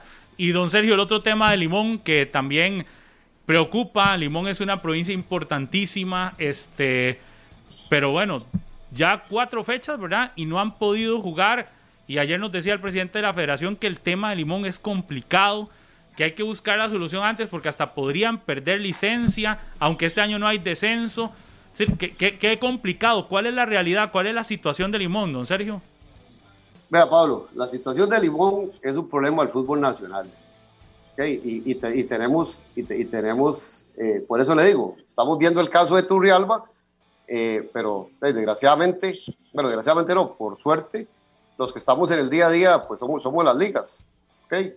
Eh, lo, que pasa es que ya, ahora se está viendo limón, ahorita se está viendo limón, este, porque como dice, como se lo he dicho a, a, a, la, a la, gente Limón y a la directiva y, a, Reinaldo Par, este, el, el, problema de Limón es, un, es una necesidad para el fútbol nacional.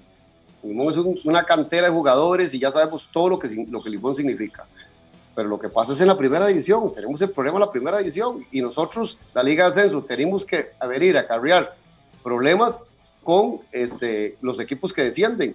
Y en el fútbol nacional, por estatuto, por, por, por FIFA y por la federación, tiene que haber ascenso y descenso.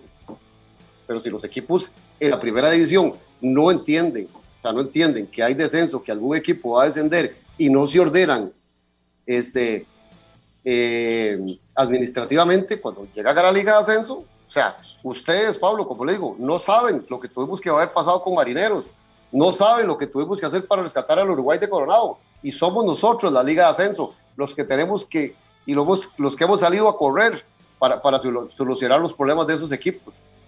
¿Por qué? Porque son afiliados de nosotros y es nuestra responsabilidad. Pero no puede ser posible que los equipos en la primera división tengan sus presupuestos por, por, por, una televisora y no piensan que van a descender y que van para un estatuto que es totalmente diferente. Entonces, el problema no es la liga de ascenso, el problema es el fútbol nacional. Tenemos que hacer presupuestos reales y, y no, este, pues hace, si hacen arreglos acorde a, a, a un presupuesto de, de una televisora y cuando descienden ya no tienen ese presupuesto, entonces se vienen los problemas financieros que vienen. Entonces son planillas, eh, eh, inflan las planillas, se preocupan por las planillas, no se preocupan por, por pagar este, lo de la caja. Yo, vea, tengo que decirle, ¿cuál es el problema que está teniendo Turrialba hoy? Que nosotros cada seis meses, la liga de ascenso, y es que Pablo, esto no es un tema de la liga de ascenso de, de, de que, de que somos muy inteligentes, es planificación lo que hemos hecho en la Liga de Ascenso, el problema de los equipos es, se llama la seguridad social. Y no estoy hablando de Limón, estoy hablando de equipos mucho más grandes. ¿ah? Lo que pasa es que ponemos curitas y ponemos curitas. En la Liga de Ascenso, cada seis meses se pide la certificación de la caja. ¿Y por qué, Pablo, lo pedimos cada seis meses? Porque yo fui presidente club y yo mismo llegaba y hacía planillas eh, que no podía pagar. Y llegaba a la caja y me hacía una planilla extraordinaria y iba a hacer, y hacer, hacer, hacer un arreglo de pago nada más. Dice, cuando ya se hace una bola de nieve, entonces que en la Liga de Ascenso pedimos cada seis meses. ¿Por qué Turrialba está pasando y no la pudo pagar a los jugadores?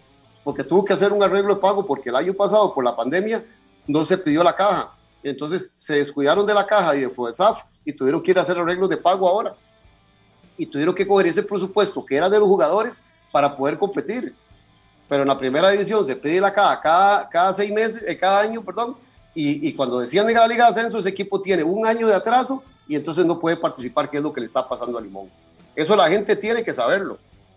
Pero no es un problema de la Liga de Ascenso hoy que Limón no pueda participar, es un problema de, de, de, cómo se trabaja en la primera división y los presupuestos que son muy diferentes a la Liga de Ascenso. Y como lo digo, desgraciadamente tiene que haber descenso y ascenso. Porque usted ve, hoy Guanacasteca está subiendo sin una sola deuda y está reformando un estadio que lo venía haciendo desde la, desde, la Liga de Ascenso. Me puedo poner un ejemplo de orgullo para el fútbol nacional de Jicaral, de Sporting. Vayan al, vayan al, Estadio Romos y vean los camerinos y vean la, infraestructura que tiene Sporting hoy. ¿Ah? Vaya, vean y la administración. Vea, a mí me gustaría, Pablo, me gustaría que vayan ustedes y se sienten con Roy Barrantes y con Osael Maroto y les digan los presupuestos, pero los vienen trabajando desde la Liga de Ascenso pero vaya usted a Limón y pídale la administración y pídale los salarios a Limón. ¿ah? Y vea dónde está hoy. Entonces es muy fácil hablar sin saber, Pablo. Muy fácil hablar sin saber. Y como le digo, no es que Sergio Hidalgo sea muy maravilloso ni sea muy inteligente. Es planificación que hemos venido haciendo. Estamos preparando equipos, lo he dicho, preparando equipos para que lleguen a la primera división a competir. Ah, pero, pero eh, eh, vean los protocolos de, de, de salud. ¿Dónde han salido mejor? ¿ah? Pero es una planificación que hemos venido haciendo, Pablo. Entonces la gente no entiende, o sea, no lo entiende. Y tienen que entenderlo es en la, en la categoría mayor, no en la liga de ascenso. Nosotros les estamos entregando equipos sanos, sin una sola deuda. O usted escucha que, que, Guanacasteca tiene problemas salariales por, porque ascendió. O, o, o, está escuchando algo de, de, Grecia, pongamos en Grecia, que ascendió hace varios años, que Fernando Paniagua y, y, y Cristian González con su planificación y, eh, y lo que hicieron y ve dónde está Grecia hoy. O sea, es que eso es, o sea, no es que, que la Liga Ascenso sea, eh, y perdone que hable de la Liga Ascenso así, porque tal vez puede decir, porque somos, somos, el, el, el, este, de la Liga Ascenso, pero es una planificación que lo iniciamos en el 2013, una planificación, ¿por qué? Porque yo fui presidente, Eladio Carranza fue presidente, eh, Víctor Rizzo fue presidente club, Víctor Rizzo perdió una final, ¿Somos lo que es perder una final pero duramos años en la Liga de Ascenso y hoy estamos haciendo una planificación para que esos equipos lleguen a competir y no a participar a la Liga de Ascenso. Y, y, yo creo que eso se le reconoce completamente y por eso es que lo llamamos a usted, don Sergio, porque en los últimos años hemos visto cómo lo que usted dice es cierto, la Liga de Ascenso ha ayudado, ha salvado equipos eh, y de hecho lo llamamos a usted en el tema de Turrialba y no a los directivos de Turrialba, porque a veces también hasta ni a los directivos le creen la gente, sino directamente con una liga que se ha encargado de ayudarles y de salvar situaciones económicas. Y un día de estos hablábamos fuera de micrófono, el, creo que fue el domingo, con Everardo y Alex en la transmisión del partido de eh, Everardo y Hernán, en la transmisión del partido de Pérez León Santos, fuera de micrófono, decía, decíamos que, que ahí nos enteramos de la situación de Turrialba y decíamos que, que qué lástima porque sabemos todo lo que ha intentado la Liga de Ascenso hacer para que los equipos tengan condiciones similares y se les entrega una misma cantidad de dinero por derechos de televisión, se les han dado balones, se les ha dado hidratación en algunas ocasiones y todo se busca para que esté por igual a todos y, creo que, que, por eso lo buscamos hacer, para que la gente de Turrialba, los jugadores y demás tengan la confianza de que el propio presidente de la Liga de Ascenso es el que dice que están llegando, esperamos a una solución eh, y en el caso de Limón, yo creo que usted lo ha explicado muy claro también. Si la planificación en primera no permitió eh, tener algo claro para el inicio de segunda, qué difícil, ¿verdad? Porque entonces el panorama no se ve nada, nada alentador a pesar de lo importante y de lo necesario que es tener un equipo de Limón en primera división. Y eso que dice usted es fundamental. Deberían los equipos tener una planificación acorde al presupuesto real y no a los presupuestos abultados. Y por eso es que muchos no quieren descender, porque la realidad de primera edición a segunda es totalmente distinta. Es, es, es otro mundo, ¿verdad? No, Pablo, per perdona, al contrario. O sea, el otro mundo es en la primera división. Sí, sí, sí. Más bien, más, más bien, dicen que, más bien dicen que el, que, el, que el descender, por lo que pasa es que ellos están pensando en un presupuesto. Claro. Un presupuesto de, de una televisora. Pero, pero, pero un club un club, y como le digo yo a los clubes de la Liga Ascenso, no podemos vivir de un presupuesto de, de una, de una primera división, claro. eh, de una televisión, perdón, tenemos que vivir de un presupuesto real. Si ganamos mil colones, tenemos que sobrevivir con mil colones, eso es, y cuando pongo ejemplos de equipos que han estado en la Liga Ascenso y están en la primera división, porque son presupuestos reales, vienen trabajándolo con presupuestos reales, entonces eso es. Y, y, y Pablo, para, para, para, llamar a la calma a Turrialba, o sea, a Turrialba lo vamos a sacar adelante lo hemos venido trabajando y lo vamos a trabajar adelante, lo vamos a sacar adelante. Turrialba es una comunidad que tiene un estadio espectacular y tiene y, y, una, una cantera de jugadores espectacular. Pero ocupamos, y yo se los he dicho, usted puede hablar con los dirigentes, hablé con el, con el vicepresidente, he hablado y siempre se los digo, ustedes tienen aquí algo espectacular y los mismos turrialbeños son los que no aprovechan lo que viene, quieren, quieren que alguien llegue de afuera a salvarlos y no, es un orden económico, vea, en la liga de ascenso. No hemos podido hacer una auditoría porque repartimos el 90%. Pablo, nos sale más caro la auditoría que, que, que, el, este, eh, no, nos sale más caro la, auditoría eh, este, que, lo que lo que va a sacar de la, de la auditoría. Porque el presupuesto de la Liga de Ascenso, el 90% se reparte entre los 17 clubes o los 18, igual, igual. Ahora vieron que está Telecable ahí está Telecable y ese presupuesto no es para la Liga de Ascenso. Esos patrocinios no son para la Liga de Ascenso, son para los clubes. Pero, pero ya tienen presupuestos reales. Entonces, por eso usted ve que ya no hay problemas de salarios de la Liga de Ascenso. O sea, pero sí tenemos el el de Turrialba. Pero le digo, lo vamos a trabajar y lo hemos venido trabajando y a Turrialba lo vamos a sacar adelante. O sea, es, este año es un año ideal para que estos clubes que tienen problemas o vienen acarreando problemas los solucionen par y, y, y, y va a partir sin novedad, Pablo. O sea, llamar a la calma a los muchachos de Turrialba, estamos comprometidos este, y los vamos a sacar adelante. Don Sergio, muchas gracias y ahí vamos a estar pendientes. Usted sabe que y me estos disculpa temas... si me enojé porque por, por ahí me, ya algunos amigos me han puesto, me dicen que no me enoje. No, no, no, no, es, no es enojarme, pero es que, digamos, sí, sí, hay problemas del fútbol nacional que tenemos que ir más allá Claro. y tenemos que solucionarlos. Sería buenísimo que se llegue en algún momento a conjuntar para que de verdad ese paso de primera a segunda se mantenga, porque usted da ejemplo, yo le doy otro, Sporting, Grecia, Guanacasteca, eh, Jicaral, cuatro que han ascendido y que usted no ve problemas económicos porque efectivamente vienen ordenados. El problema es cuando descienden, que ahí es donde sí, sí se complica el asunto. Muchas gracias, don Sergio. Muchos éxitos y vamos a estar ahí pendientes de estas situaciones. Muy amable. Gracias a ustedes. Con los super ahorros de Más por Menos encontrarás tus productos favoritos a buen precio todos los días. También en máspormenos.cr. Recuerden que Más por Menos se escribe más x menos.cr. Ahí están todos los productos con los super ahorros de Más por Menos. Está la música, significa que viene llamada 905-222-0000. Viene preparándose llamada mientras ahí la prepara Heiner. Eric, hay una nota que está saliendo último momento que no la ha confirmado la federación, pero que la da a conocer ESPN Costa Rica. ESPN, saludos para Cage, que fue el que colgó la nota ahí en redes sociales. Eh, yo no sé si ustedes recuerdan, me parece que es la misma acción hace ah, unos 15 días de Joel Campbell jugando con el Monterrey, donde se le barren, pero a matar, que Joel incluso termina ah, lastimado al encuentro. Si lo termina, bueno, aparentemente esa está la lesión que eh, no lo estaría eh, dejando participar en el partido de mañana ante Panamá. Joel Campbell no está al 100, parece que lo quieren cuidar. Entonces, nada más esperar. eh, Hay que esperar. A Hoy- lo que se confirma hoy por A las, de la a las federación. 11 y 30 Luis Fernando Suárez hablará, entonces vamos a estar pendientes porque muy probablemente esa será pregunta obligatoria. Sí, ayer dijo, Ya está la llamada, es que Ah, no sí, podemos seguir dejando esperar al Ay, sí, sí. oyente. Vamos, al- vamos con la llamada. una llamada 905-222-0000. Viene. Buenos días. Buenos días, buenos días. ¿Con quién hablamos?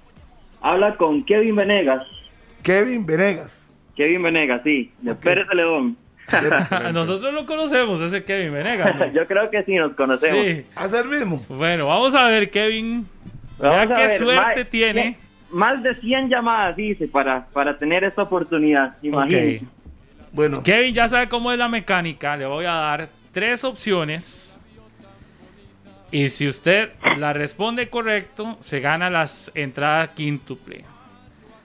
Kevin, la pregunta es: ¿Cuál es el porcentaje de rendimiento del local de Costa Rica en eliminatoria? Porcentaje de rendimiento del local de Costa Rica en eliminatoria. Las opciones es un rendimiento del 70%. ¿Es un rendimiento del 74% o es un rendimiento del 75%? vamos, Kevin. Eh, 70, porcentaje de 74 todas las eliminatorias, digamos, históricas. en casa. En casa, sí, correcto. en casa. 70, 74, 75 son las tres opciones. Eh, tal vez un 74%. ¿Qué dice Harrick? Kevin, cambien. ¿Qué dice? Cambio. Muy, muy ¿Qué alto, dice muy alto Gassman? ese porcentaje, Harry. Uy, es que. Qué, qué duro. A ver, ni, ni Harrick ni yo sabemos. Ese es el grandísimo problema. Yo le recomiendo que cambie. Porque es que yo lo dando en mente y hemos perdido muy poco aquí. O sea, Harrick dice que Eh, 75. Sí, sí, sí. hemos, hemos sido fuertes en, En en, casa. más en las últimas eliminatorias. Entonces, tal No vez sé. un 75. Yo, yo no lo voy a embarcar, que 70, 74, 75. Vamos a ver, vamos a ver. Eh, de ahí no, si hemos perdido muy poco, dice Harry, tal vez a un 75%. Claro. Quédese ahí, a la mano de Dios. Yo le recomiendo eso. Yo no voy a decir nada hoy. Yo, Eh, aquí hay que mojarse, Eric, de esos cuenticos. Bueno. ¿Sí o no? bueno, yo me hubiera quedado con el 74, pero. A mí no me da caso. ¿qué? María Santísima, Harry, la- cuidado me embarcó Harry. Le doy 3, 2, 1. Respuesta final. 75. Final. Final.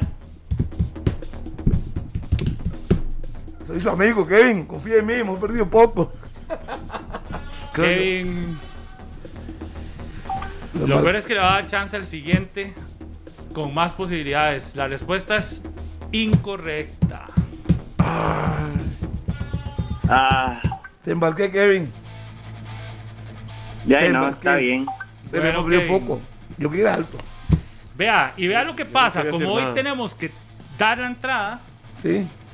definitivamente vamos a darle la opción a alguien más que entre ya Y en la misma pregunta y solo le quedan dos respuestas. Oh, vale, lo Por eso no voy a decir el- la respuesta correcta. 905-222-0000. Por allá que Ya. Buenos días. Aló, ¿Con quién tenemos el gusto? con Brian Sánchez, ¿De dónde, Brian? Concepción de la Abuelita. Vaya, ve, aquí estamos siendo claros que no hay más que... Ya escuchó una respuesta que no era... Ok, si puso atención, porcentaje de rendimiento de Costa Rica como local en eliminatoria, Brian. Opción 1, 70. Opción 2, 74. Y opción 3, 75.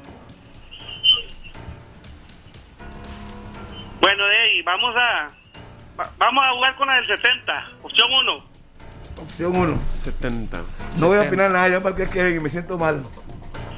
Quédese ahí. Bueno, no sabe si le embarcó porque no sabe si estaba incorrecto desde el arranque. Manténgase ahí. Pero tiene que decir algo. Yo- no, yo me Me man- quedan tres minutos, entonces si esta va más rápida. Yo, yo, yo man- mantengo el- la, la respuesta anterior. Yo me hubiera quedado con la 2. Brian, Sí, es, dígame. es su decisión. 70, la 1. No cambia. No, Brian, no, me quedo ahí en la 1, 70. listo, Brian. Es incorrecta, Brian. La respuesta correcta era 74% de rendimiento. Lo dijo Kevin en la primera. No me hicieron caso. Usted se la hizo cambiar. Brian no lo dijo.